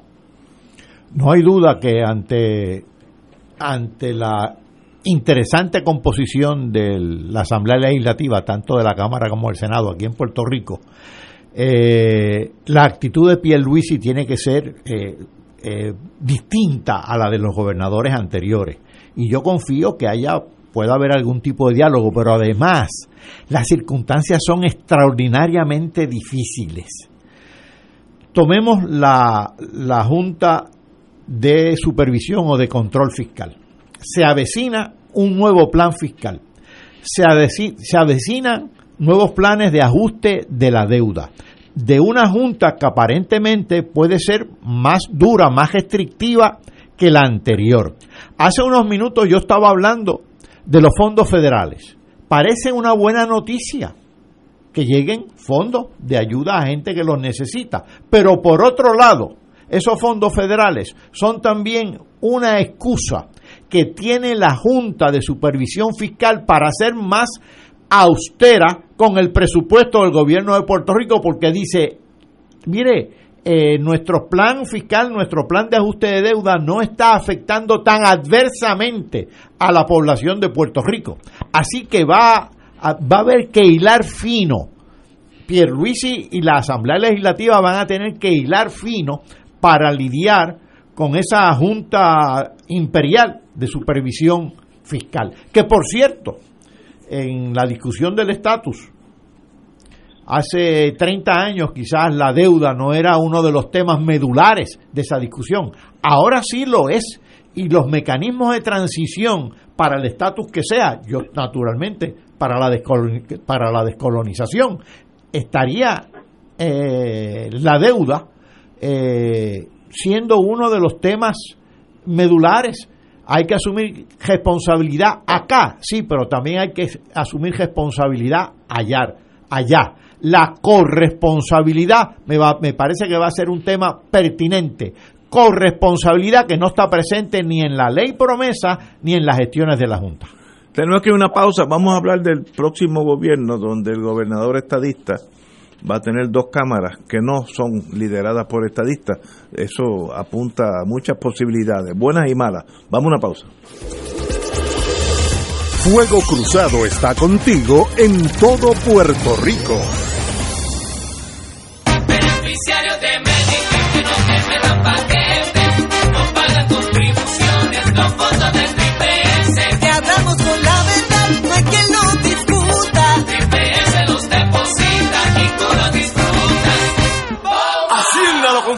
No pagan contribuciones. Triple S los deposita y la competencia a los leones. Triple S Advantage es una organización de cuidado coordinado y de proveedores preferidos con un contrato con Medicare. La afiliación a Triple S Advantage depende de la renovación del contrato. ¿Sabías que personas sin síntomas pueden propagar el COVID-19? El municipio de Carolina se preocupa por ti y los tuyos. Por eso, queremos que te protejas correctamente. Usa tu mascarilla cubriendo nariz y boca. No la toques mientras la tienes puesta y recuerda que menores de dos años no deben usarla. Cuando te la quites, bótalas o lávalas inmediatamente. Si eres positivo al COVID, llama a la línea confidencial de ayuda a ciudadanos positivos de Carolina al 787-701-0995. Porque te queremos saludable, edúcate, protégete y evita el contagio. Autorizado por la Oficina del Contralor Electoral. Radio Paz te ofrece el mejor motivo para levantarte temprano y disfrutar el comienzo de un nuevo día de lunes a viernes con Enrique Liboy y Radio Paz en la mañana. La dosis perfecta de noticias, deportes y éxitos musicales de todos los tiempos, humor y curiosidades, calendario de actividades y tus peticiones musicales por el 787-300-4982. Conéctate con el 810 AM de lunes a viernes con Enrique Liboy y Radio Paz en la mañana. Fuego Cruzado, el programa de más credibilidad en la radio puertorriqueña, es ahora la tribuna abierta de análisis noticioso, con diversas perspectivas que exploran el trasfondo de lo que acontece a diario y cómo nos afecta. Escucha Ignacio Rivera y sus panelistas invitados de lunes a viernes en Fuego Cruzado en transmisión diferida a las 10 de la noche por Oro 92.5 FM. Llegó la hora de reactivar el fervor católico y agradecer las bendiciones divinas. De regreso al santuario en persona para la misa de madrugadores desde las 5 y 30 de la mañana. La convocatoria es para reunirnos implementando todos los protocolos y distanciamiento social que garantice nuestra seguridad y no represente peligro para la salud en las amplias facilidades del Santuario Nacional de Nuestra Señora, Madre de la Divina Providencia en Cupey. Nos congregaremos con las debidas precauciones el sábado 2 de enero a las 5 y 30 de la mañana. Misa de madrugadores de regreso al santuario. Para detalles accede a nuestra página en Facebook o llama al 787-646-9448. Transmisión radial por Radio Paz 810 AM y Radio Paz 810.com. Oro 92.5 FM. Radio Oro FM.com. Y ahora continúa Fuego Cruzado. Como todos sabemos, en enero 2 y posteriormente eh, va- vamos a tener al señor gobernador Pierluisi con las dos cámaras, no en manos del Partido Nuevo Progresista, sino en manos posiblemente del Partido Popular o de una, otros grupos que se pueden alinear para tener mayoría. Partido Popular con Victoria Ciudadana, con el PIB o lo que sea. Eh, Proyecto de Dignidad también tiene representantes. Así que vamos a tener algo eh, interesante, yo diría. Algunos amigos dicen que es hasta bueno porque así unos van a velar a los otros y la locura va a ser por lo menos controlada en un lado o en el otro. Eh, pero a la misma vez, si no nos elevamos a la altura de Puerto Rico, podemos tener un impasse donde se pongan con chisme, como ahora mismo empezamos el programa, doña Wanda y, Rivera Schatz, que el interés de Puerto Rico es octavo en la, en la escala Richter, eh, porque no, no, no es casi irrelevante. Eh, en- entraremos en eso en el próximo cuatrenio, lo cual es para el perjuicio de todos nosotros, o vamos a tener un gobernador que pueda coexistir con unas cámaras que él no controla y que son de partidos algunos ideológicamente muy diferentes. Martín. Bueno, mira, Ignacio, aquí hay que tener, antes que nada, un sentido de realidad. No es lo mismo lo que yo puedo hacer como gobernador cuando tengo control de la legislatura que cuando no lo tengo. Obvio. Así que por lo tanto no me puedo pasar la vida dándome con la cabeza contra la pared, tratando de que una legislatura eh, ultracapitalista, por ejemplo, me apruebe proyectos socialistas. ¿Verdad? Eso, para eso tendré que esperar a que yo tenga una asamblea donde haya mayoría socialista. Eso no quiere decir que no haya temas en los cuales no haya una base común. Cualquier examen de los programas de los partidos políticos en el aspecto económico y en el aspecto institucional va a indicar que hay muchas áreas eh, donde hay comunes denominadores. Bueno, imagínate, si hay común denominador hasta en el tema del estatus, porque en teoría todos nos oponemos a la continuación del régimen colonial, todos favorecemos que el Congreso se comprometa con un proceso. Oye, eh, sustantivamente hay áreas donde puede haber encuentros y, y- en los cuales por definición ninguno de, to- de los bandos podrá tener todo lo que quiere. Lo segundo, la gente que tú nombres. Es evidente cuando Ferré ganó las elecciones del 68, eh, ganó la gobernación, pero no ganó el control de la legislatura que estaba en manos de los populares. Ferré nombró a mi señor padre, estadista, secretario de Hacienda. Fue aprobado unánimemente por el Senado. Unánimemente. ¿Por qué? Bueno, porque tenía un historial de seriedad, de profesionalismo, de reputación de integridad. Y entonces, por lo tanto, no era fácil para un Senado popular decir que no, como podía decir que no, si no le podía señalar ningún defecto que no fuera los defectos que tenemos todos los seres humanos. Pero no solamente eso, cuando en el último año de la gobernación Ferré designa, y vuelvo a mi señor padre, y, y- y me perdonan si uso el ejemplo, lo designa el Tribunal Supremo cuando hubo una vacante. El Senado Popular lo aprobó unánimemente. ¿Por qué? Porque su reputación era suficiente para que la gente supiera que aunque era favorecedor de la estabilidad, no iba a utilizar esa preferencia para cometer una tropelía o una injusticia contra un litigante porque el litigante fuera de otra ideología. Por otro lado, ahí el Senado Popular tenía también la madurez para darse cuenta que tampoco podían exigirle a Ferré que nombrara a uno que fuera popular. Tenían que llegar a un entendido. Tendría que ser alguien que compartiera la visión ideológica de Ferré, pero tenía que ser alguien que tuviera las cualificaciones profesionales y la reputación para que no podía haber fundamento para objetar. Y entonces, por lo tanto, tiene que tener un especial cuidado el señor Pierluisi de, tiene que buscar candidatos que tengan esas características para que sean su, su gabinete y su, su jefe de agencia. Y por último, el comportamiento mismo del señor Pierluisi. Tiene que ser un hombre de palabra, tiene que ser un hombre abierto al diálogo, que cumpla lo que acuerda, que esté dispuesto a recorrer caminos que hasta ahora no se han recorrido. Y si él hace eso, como en otras partes del mundo donde ha habido más experiencia, eh, puede haber gobiernos que de, llamados de poder compartido que funcionen. Voy más lejos. El mejor ejemplo de eso es los Estados Unidos.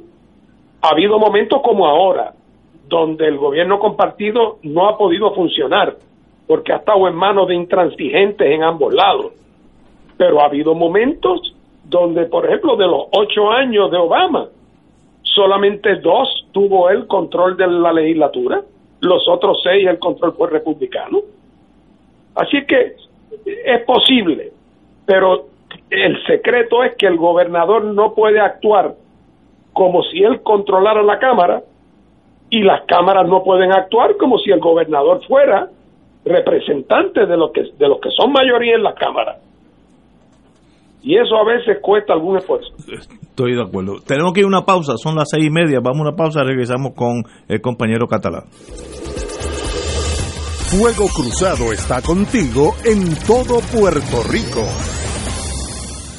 ¿Sabías que personas sin síntomas pueden propagar el COVID-19? El municipio de Carolina se preocupa por ti y los tuyos. Por eso, queremos que te protejas correctamente. Usa tu mascarilla cubriendo nariz y boca. No la toques mientras la tienes puesta y recuerda que menores de dos años no deben usarla. Cuando te la quites, bótalas o lávalas inmediatamente. Si eres positivo al COVID, llama a la línea confidencial de ayuda a ciudadanos positivos de Carolina al 787-701-0995. Porque te queremos saludable, edúcate, protégete y evita el contagio. Autorizado por la Oficina del Contralor Electoral. Oro 92.5 FM y Radio Paz 810 AM te invitan a disfrutar de las tradicionales misas de Aguinaldo, transmitidas del 15 al 23 de diciembre. Puerto Rico celebra el regalo de las misas de Aguinaldo con el auspicio de MMM, el que cuida tu salud y tu bolsillo. Plaza del Caribe y Plaza Las Américas, de norte a sur, compartimos la alegría de la Navidad. Municipio Autónomo de Carolina.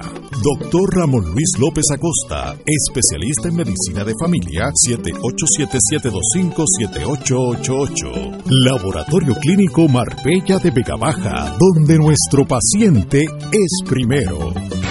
Buenos días familia. Es la casa a la que siempre puedes llegar sin invitación. A las 10 de la mañana, Judith Felicie es tu anfitriona para conversar sobre medicina, psiquiatría de niños y adolescentes, artes, derecho, valores y fe. Todos los días por Radio Paz 810 AM. Buenos días familia. Donde una conversación parece demasiado corta. Buenos días familia. De lunes a viernes por Radio Paz 810 AM. Un club rotario es casa de jóvenes y adultos, de hombres y mujeres, que comparten y viven los deseos de servir a los demás en un ambiente socialmente sano y productivo. Mensaje del Club Rotario de Río Piedras. Y ahora continúa Fuego Cruzado. Amigos y amigas, estamos hablando de gobernar el país en momentos de crisis económica marcada hace más de una década y a la misma vez con un nuevo desarrollo, con nuevos partidos, con nueva visión de la vida eh, y un gobernador de, que pertenece a un partido que en este momento es el, el Partido Nuevo Progresista, pero las cámaras no, no van a tener su control absoluto como ha sido en el pasado. ¿Eso dificulta la tarea o tal vez sea hasta saludable? Compañero. Siempre que se habla de gobierno, se destaca como virtud, como cualidad, el balance de poder, la independencia de cada jama gubernamental, es decir, del Ejecutivo, el Legislativo y el Judicial. Y a mí me parece que la hegemonía de un partido político atenta o puede atentar contra ese balance de poder y contra la independencia de cada jama. Por lo tanto, la falta de hegemonía que es lo que estamos viviendo ahora, o lo que vamos a empezar a vivir más bien el 2 de enero, es eh, positivo para ese balance de poder y para esa independencia de cada, eh, de cada rama. Eh, del 2 de enero en adelante vamos a tener una, un, un ejecutivo dominado por, encabezado por Pierluisi, que ganó con una tercera parte de los votos. Eh, vamos a tener una asamblea legislativa donde van a estar representados cinco partidos.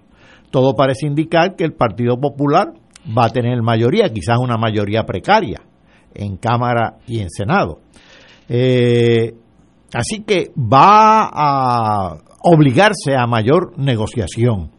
Y va a ser muy difícil que sucedan cosas como las que han sucedido, de que nombren a un eh, miembro del Tribunal Supremo o a alguien a un, al, al, al gabinete, simple y llanamente por razones de nepotismo o por razones politiqueras, sino que van a tener que velar por la buena formación de esa persona, la integridad de esa persona, la correspondencia de la preparación de esa persona con el puesto que va a ocupar, como estaba precisamente ejemplificando eh, Fernando hace unos momentos con el licenciado Ángel Martín. Así que esto me parece que propende a ese tipo de comportamiento. Pero además hay un riesgo, eh, una espada de Damocles que ya la mencioné hace un momento, que es la Junta de Supervisión Fiscal. Oye, sí. Si no llegan a acuerdos el Ejecutivo y el Legislativo, eso a quien fortalece en Puerto Rico en estos momentos es a la, a, a la Junta de Supervisión Fiscal. Ante la Junta de Supervisión o de Control Fiscal hay que presentar un frente común en función de los intereses del pueblo de Puerto Rico, porque a Pierluisi lo eligió el pueblo puertorriqueño para que representara su, sus intereses, y a los legisladores de los cinco partidos los eligió el pueblo puertorriqueño para, para, para que representara sus intereses. A la Junta no, a la Junta de Supervisión Fiscal esa es otra cosa ni la eligió el pueblo puertorriqueño ni representa los intereses del pueblo puertorriqueño. Por lo tanto, eh, este, este es el momento para que tanto el Ejecutivo como el Legislativo presenten un frente común ante esa Junta, en, ante la Junta y ante el Congreso de Estados Unidos, que es en última instancia el responsable de que existe esa Junta junto al, al, al Ejecutivo de Estados Unidos, naturalmente. Buen, buen punto. Oye, eh, la señora gobernadora sigue en la pugna. Eh, acaba de decir ahora que no va a considerar, estoy, estoy citando del nuevo día para no malentendernos, la, la señora Vázquez Garcet no cederé a presiones políticas, por tanto, no voy a nombrar como contador al secretario del Senado Manuel Torres. Eh, siguen, a- son las 7, 7 menos 20 y esta gente siguen espadeando todo el día, ah, pero caña unos con los otros. Pero lo mejor que puede pasar es que no nombren a nadie, A nadie. que, que, que, Sí, pase que, pase a ese a esa etapa gubernamental a, a- a que, que Ah, estamos anticipando, ¿no? Sí, sí, que sea un consenso, pero pero no es tiempo de llamar una tregua. Decir, dejemos de estas cosas unos contra los otros. Los, este, no, no, ¿sabe? A mí me, me apena mucho que el nivel, ah, el- la directoría del país, estamos hablando de, si tú no me nombras el mío, yo, no nombro el tuyo. ¿Y Puerto Rico? ¿Por dónde es que está? Por el medio. Eh, no, no, no entiendo. Martín, no sé si tú me puedes ayudar de nuevo. Mira, es que otra vez, ¿tú estás sorprendido? Sí. Bueno, pero lo que quiere decir es que tu capacidad para la sorpresa es infinita. Porque cualquiera diría que Tomás Rivera Schatz ha sido un hombre que se ha caracterizado por la templanza, por la, eh, por la sobriedad, eh, por el sentido de, de, de equilibrio, o que la gobernadora de Puerto Rico se ha caracterizado por su ilustración. O sea, cada cual están ahí, esto, o sea, son tal para cual, y entonces en esta, esto han convertido el descargue de sus responsabilidades constitucionales en una garata. Eh, y por lo tanto, el pueblo de Puerto Rico se tiene que sentir, los PNP, fíjate lo que te voy a decir, se tienen que sentir cómodos de haberla rechazado en la primaria. Tienes razón. Y lo del PNP también tiene que sentirse que hicieron muy bien en dejar de endiosar la figura de Rivera Schatz que ahora es una, una figura que va en caída política. Y después de estos episodios de ganterismo político, eh, más todavía, ¿verdad? Así es que yo creo que cada cual eh, ha entrado al, a la última escena de la obra eh, y lo que ha hecho es enterrarse con su comportamiento y que lo han hecho a la vista de todo el mundo. Y lo mejor que pudiera ocurrir ahora es que la legislatura dejara de considerar nombramiento y que esperáramos a un, entre comillas, nuevo comienzo, sin, sin falsas ilusiones, pero un nuevo comienzo eh, a partir eh, del mes de enero. Es verdad, es tan penoso que yo creo que mejor es una tregua hasta el 3 de enero y que, que el gobernador entrante, Luisi Y vienen, vienen, vienen equipos nuevos, vienen equipos nuevos. con gente y que pase el crisol del Senado o en el caso del contador de las ambas cámaras y, y si lo aprueban pues quiere decir que está por encima de la duda pues yo creo que es hasta en ese sentido mejor que sea así por- porque como estamos estamos a palo limpio una cosa eh, penosa penosa. No no no sé ni cómo decirlo. A veces estar aquí analizando el país eh, no es fácil porque uno se da cuenta si yo estuviera analizando Venezuela pues es mucho más fácil porque uno lo, lo mira como si tuviera un laboratorio. El problema es que estamos aquí en Puerto Rico y las penurias de Puerto Rico son penurias de todos nosotros, no importa qué partido, etcétera.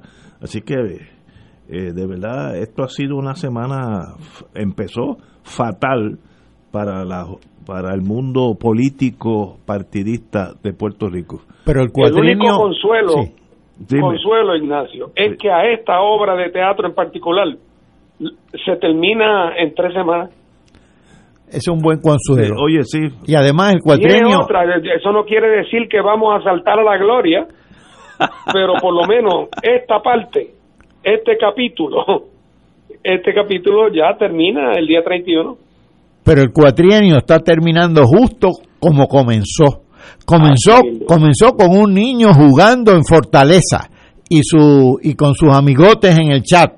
Comenzó con el huracán María y el desastre, la irregularidad, la corrupción que hubo luego del huracán María. Comenzó y o más bien continuó con los sismos y el desastre de los almacenes continuó con el COVID y el desastre de las pruebas. Continuó ahora y está cejando con el desastre de Rivera Chas y Wanda, demostrando la, el infantilismo que ha caracterizado a este cuatrienio, y estoy siendo generoso al decir infantilismo, pero ya es hora de que un gobierno de que por lo menos que parezca adulto en su comportamiento eh, ejerza alguna función en Puerto Rico, porque este cuatrienio ha sido no únicamente de comportamiento infantil, de un debilitamiento institucional como nunca antes visto, que lo había habido antes también, pero en este cuatrenio las instituciones se han resquebrajado totalmente.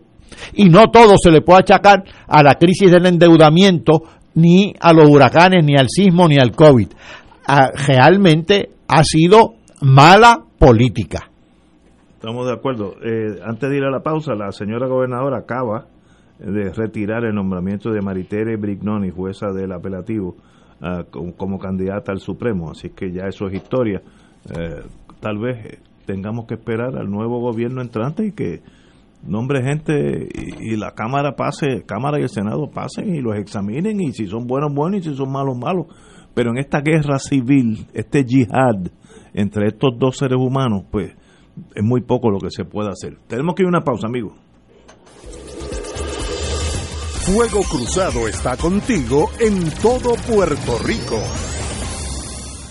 ¿Sabías que personas sin síntomas pueden propagar el COVID-19? El municipio de Carolina se preocupa por ti y los tuyos. Por eso, queremos que te protejas correctamente. Usa tu mascarilla cubriendo nariz y boca. No la toques mientras la tienes puesta. Y recuerda que menores de dos años no deben usarla. Cuando te la quites, bótalas o lávalas inmediatamente. Si eres positivo al COVID, llama a la línea confidencial de ayuda a ciudadanos positivos de Carolina al 787-701-0995. Porque te queremos saludable. Edúcate, protégete y evita el contagio. Autorizado por la Oficina del Contralor Contralor Electoral.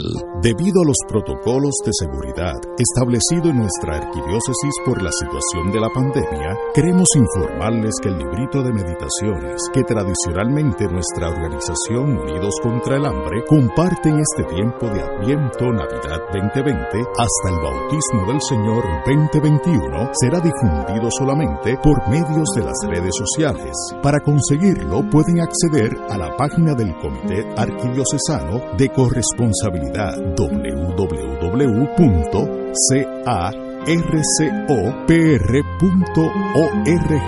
Además, diariamente estaremos compartiendo en nuestra página de Facebook las lecturas y meditaciones para acompañarles a orar, meditar, profundizar y poner en acción las sagradas escrituras tomadas de la liturgia del día durante el tiempo de Adviento y Navidad.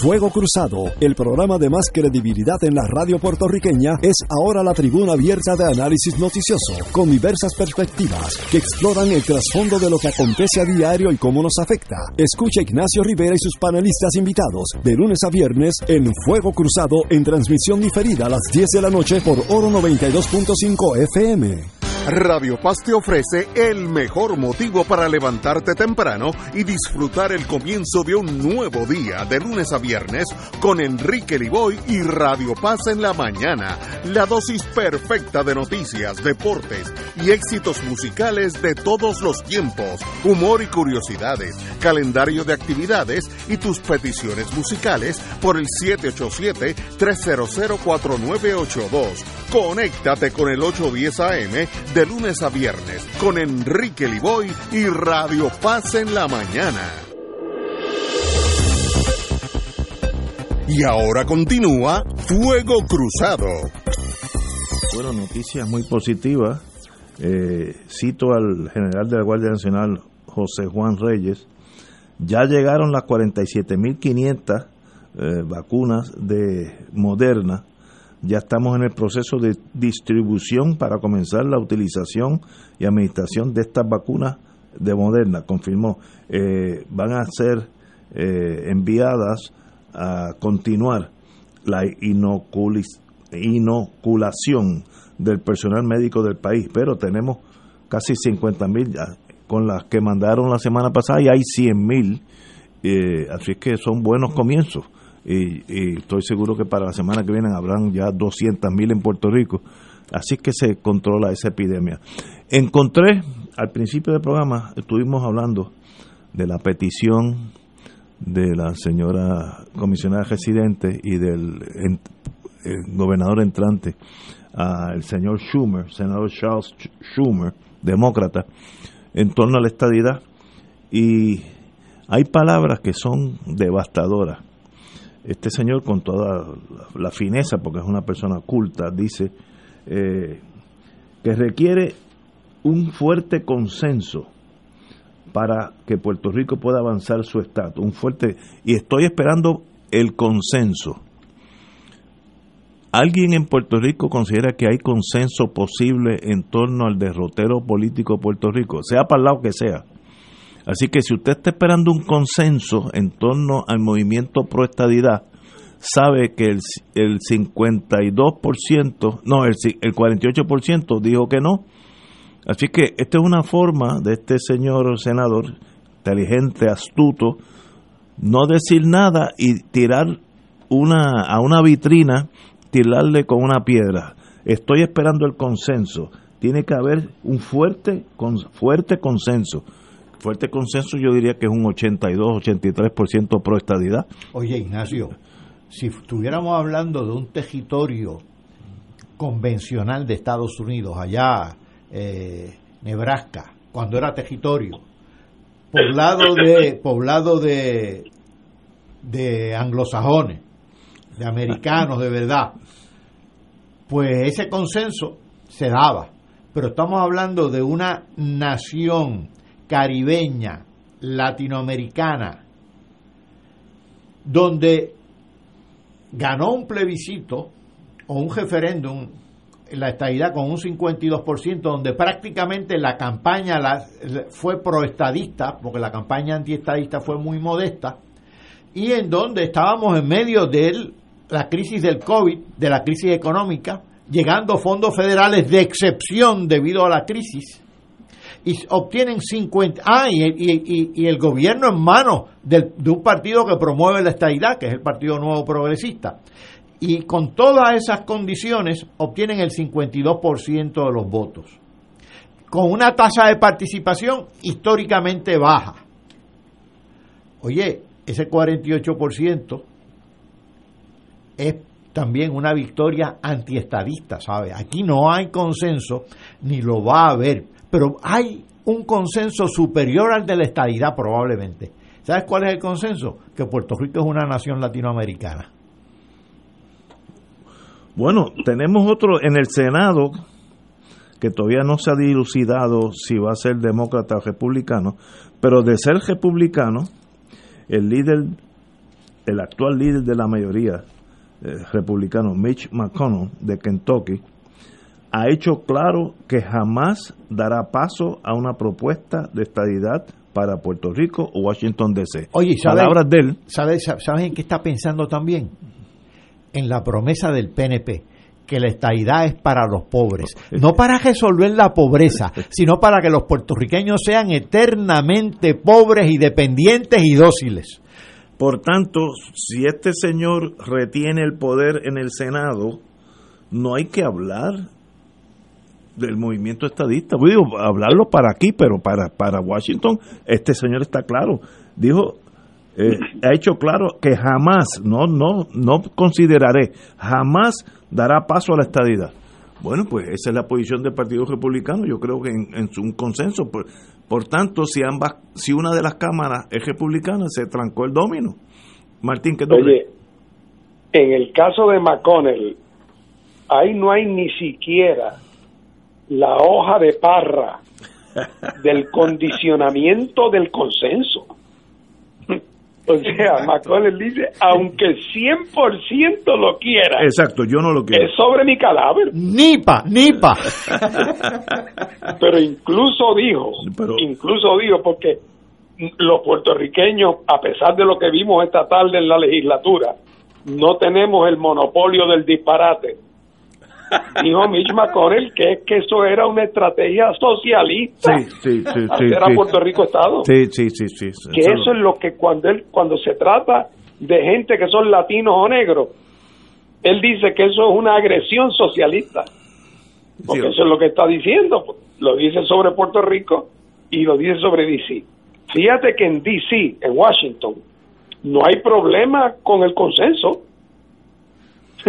Allí todos lo quieren. Por eso, en eso se escuda el liberal eh, eh, Schumer y dice, no, no, no, Washington sí porque hay consenso. Puerto Rico no porque no lo hay. ¿Ah? Y así entonces queda como que un hombre que está resolviendo a base del principio político de que tiene que haber unanimidad o virtual unanimidad. Oye, por cierto, como ha sido el caso en todos los otros territorios que se han hecho estados. No estaba en cuestionamiento si iban a ser o no estados. La única pregunta era cuándo. No, o sea, no estaba en duda. El, pro- el proyecto político al incorporarlo es que iban camino a la estabilidad y la pregunta era cuándo. En cinco años, en diez, en quince, cuando tengan más población, cuando estén más desarrollados. Pero en el caso de Puerto Rico y Filipinas, para que quedara claro que ese no era el camino, se inventaron la teoría del territorio no incorporado. O sea, el no a la estabilidad está dicho en los casos insulares. Sí, sí, sí, sí. Por eso se inventaron una categoría distinta, porque si nos dejaban en la categoría de territorio incorporado, esa era una escalera eléctrica que eventualmente llevaba a la estabilidad. Así que entonces no nos montaron en esa escalera eléctrica. Ustedes se quedan aquí en el sótano. Si y no suben para ningún sitio. Pero es que Ustedes está- serán colonia a perpetuidad o, como en el caso de Filipinas, lo soltamos en algún momento. Pero es que están, Así que otra vez, esto lo que ha pasado quiere decir que aunque los demócratas ganaran el control del Senado, porque ganaran la elección especial esa, en, en enero y luego, aunque se requiriera el voto de la vicepresidenta para romper los empates, para los estadistas ese camino no es más fácil. Al contrario, si ganan los republicanos, los estadistas pueden seguir con el duerme TND. Ahora no podemos porque son unos reaccionarios, pero deja que el Senado esté en manos de los, de los demócratas. Así es que si, si los demócratas ganan ahora, el enfrentamiento con la realidad es más crudo y más duro. Y en eso, la palabra de Schumer, que no solamente que es un liberal, no solamente que es un demócrata, es que es un senador de un estado donde hay más de un millón de puertorriqueños. Y sin embargo, ese es lo más difícil, lo más lejos que está dispuesto a llegar es el día que ustedes sean una mayoría eh, eh, enorme, un- una super mayoría, el día que sean prácticamente unánime, ese día empezamos a hablar. La palabra en español es un fuerte consenso, que eso es Sí. una supermayoría. Bueno, pues Eso quiere decir, eso quiere decir unanimidad virtual. una unidad virtual, exacto. Entonces, el día que se logre, entonces vendrá otro argumento, que es que son demasiado pobres. Entonces, Exacto. cuando nos hagamos ricos, dirán, mira, es que es verdad que hay unanimidad, es verdad que ahora son ricos, pero está ese tema cultural. O existen 14 independentistas. Y por lo tanto, el, el, el, nubarrón de la secesión. Así es que esto es un proyecto inviable. Eh, pero yo creo que como todas las cosas duras de la vida, para los que creen en la estadidad, lo ideal es, si esto no es posible, lo ideal es saberlo lo antes posible para poder hacer planes alternos. Exacto. Bueno, eh, Schumer básicamente lo está diciendo. O, Hombre, super- claro. o supermayoría o nada. Eso es lo que está diciendo en forma fina. Así mismo. Porque, Oye, y, y otra vez, y eso no quiere decir que luego no vengan otros argumentos, porque hasta, la sem- hasta antes de las elecciones, Schumer nunca hablaba de eso. Schumer lo que decía es lo que el pueblo de Puerto Rico quiera. Cuando le presentaron el 52%, añadió otro requisito. Y cuando ese se cumpla, añadirá otro. seguro, bueno, eso es un club privado. Ahí entra, ahí entra el que eh, la nación desee que entre. Así de fácil es eso. Así es. Así es tan Ah, no, mira, yo soy independentista como el que, como el, como el más independentista. Pero el día que los puertorriqueños todos quieran la estabilidad y Estados Unidos la quiera también, ah, bueno, pues ese día se acabó el juego. Sí, sí. Lo- y lo mismo pasa con cualquier otro sitio. Si Estados Unidos quiere que Honduras sea un estado y todos los hondureños lo quieren también, pues salvo que la Unión Soviética y China intervengan, eso es lo que va a pasar. Pero lo que pasa es que la geopolítica no es así. No, no es, no es tan fácil. Bueno, señores, tenemos que irnos, pero hay varias cosas en la historia. Hoy, 1620, todavía ninguno de nosotros había nacido. 1620, diciembre 21, llegaron unos muchachos de Inglaterra, el Mayflower. Los peregrinos llegaron a Plymouth Bay, también conocido como Plymouth Rock, en Massachusetts, y dijeron, oye, qué grande es esta cosa. Me, gustó donde llegamos, y por ahí siguieron hasta que llegaron a California unos añitos después. Así que hoy es el primer eh, arribo de los peregrinos británicos y holandeses, había de ambos en el barco, eh, que querían buscar un nuevo mundo y lo encontraron en 1620. Y en el 1898, cuando los americanos fueron invitados, según una política, a entrar en Puerto Rico, eh, los científicos franceses Pierre y Marie Curie descubrieron el radio. Así que cuando hablamos hoy de radiografía, etcétera, a ba- a base del, de radium, eh, esto fue de 1898 en Francia. Y esto sí que tiene que ver con el mundo. 1991 ya nosotros habíamos dado bastantes bandazos. Eh, la, Uni- la Unión Soviética se desintegra y 11 de las 12 repúblicas firmaron un tratado de Commonwealth, eh, lo que hoy es Rusia. Así que aquella Unión Soviética na- nadie hubiera pensado tan fuerte que era o mono- monolítica que un día cada cual iba a coger por su lado y firmaron un Commonwealth como Inglaterra, Canadá, Australia, etcétera, etcétera. Una mancomunidad. Martín, un minuto para irnos.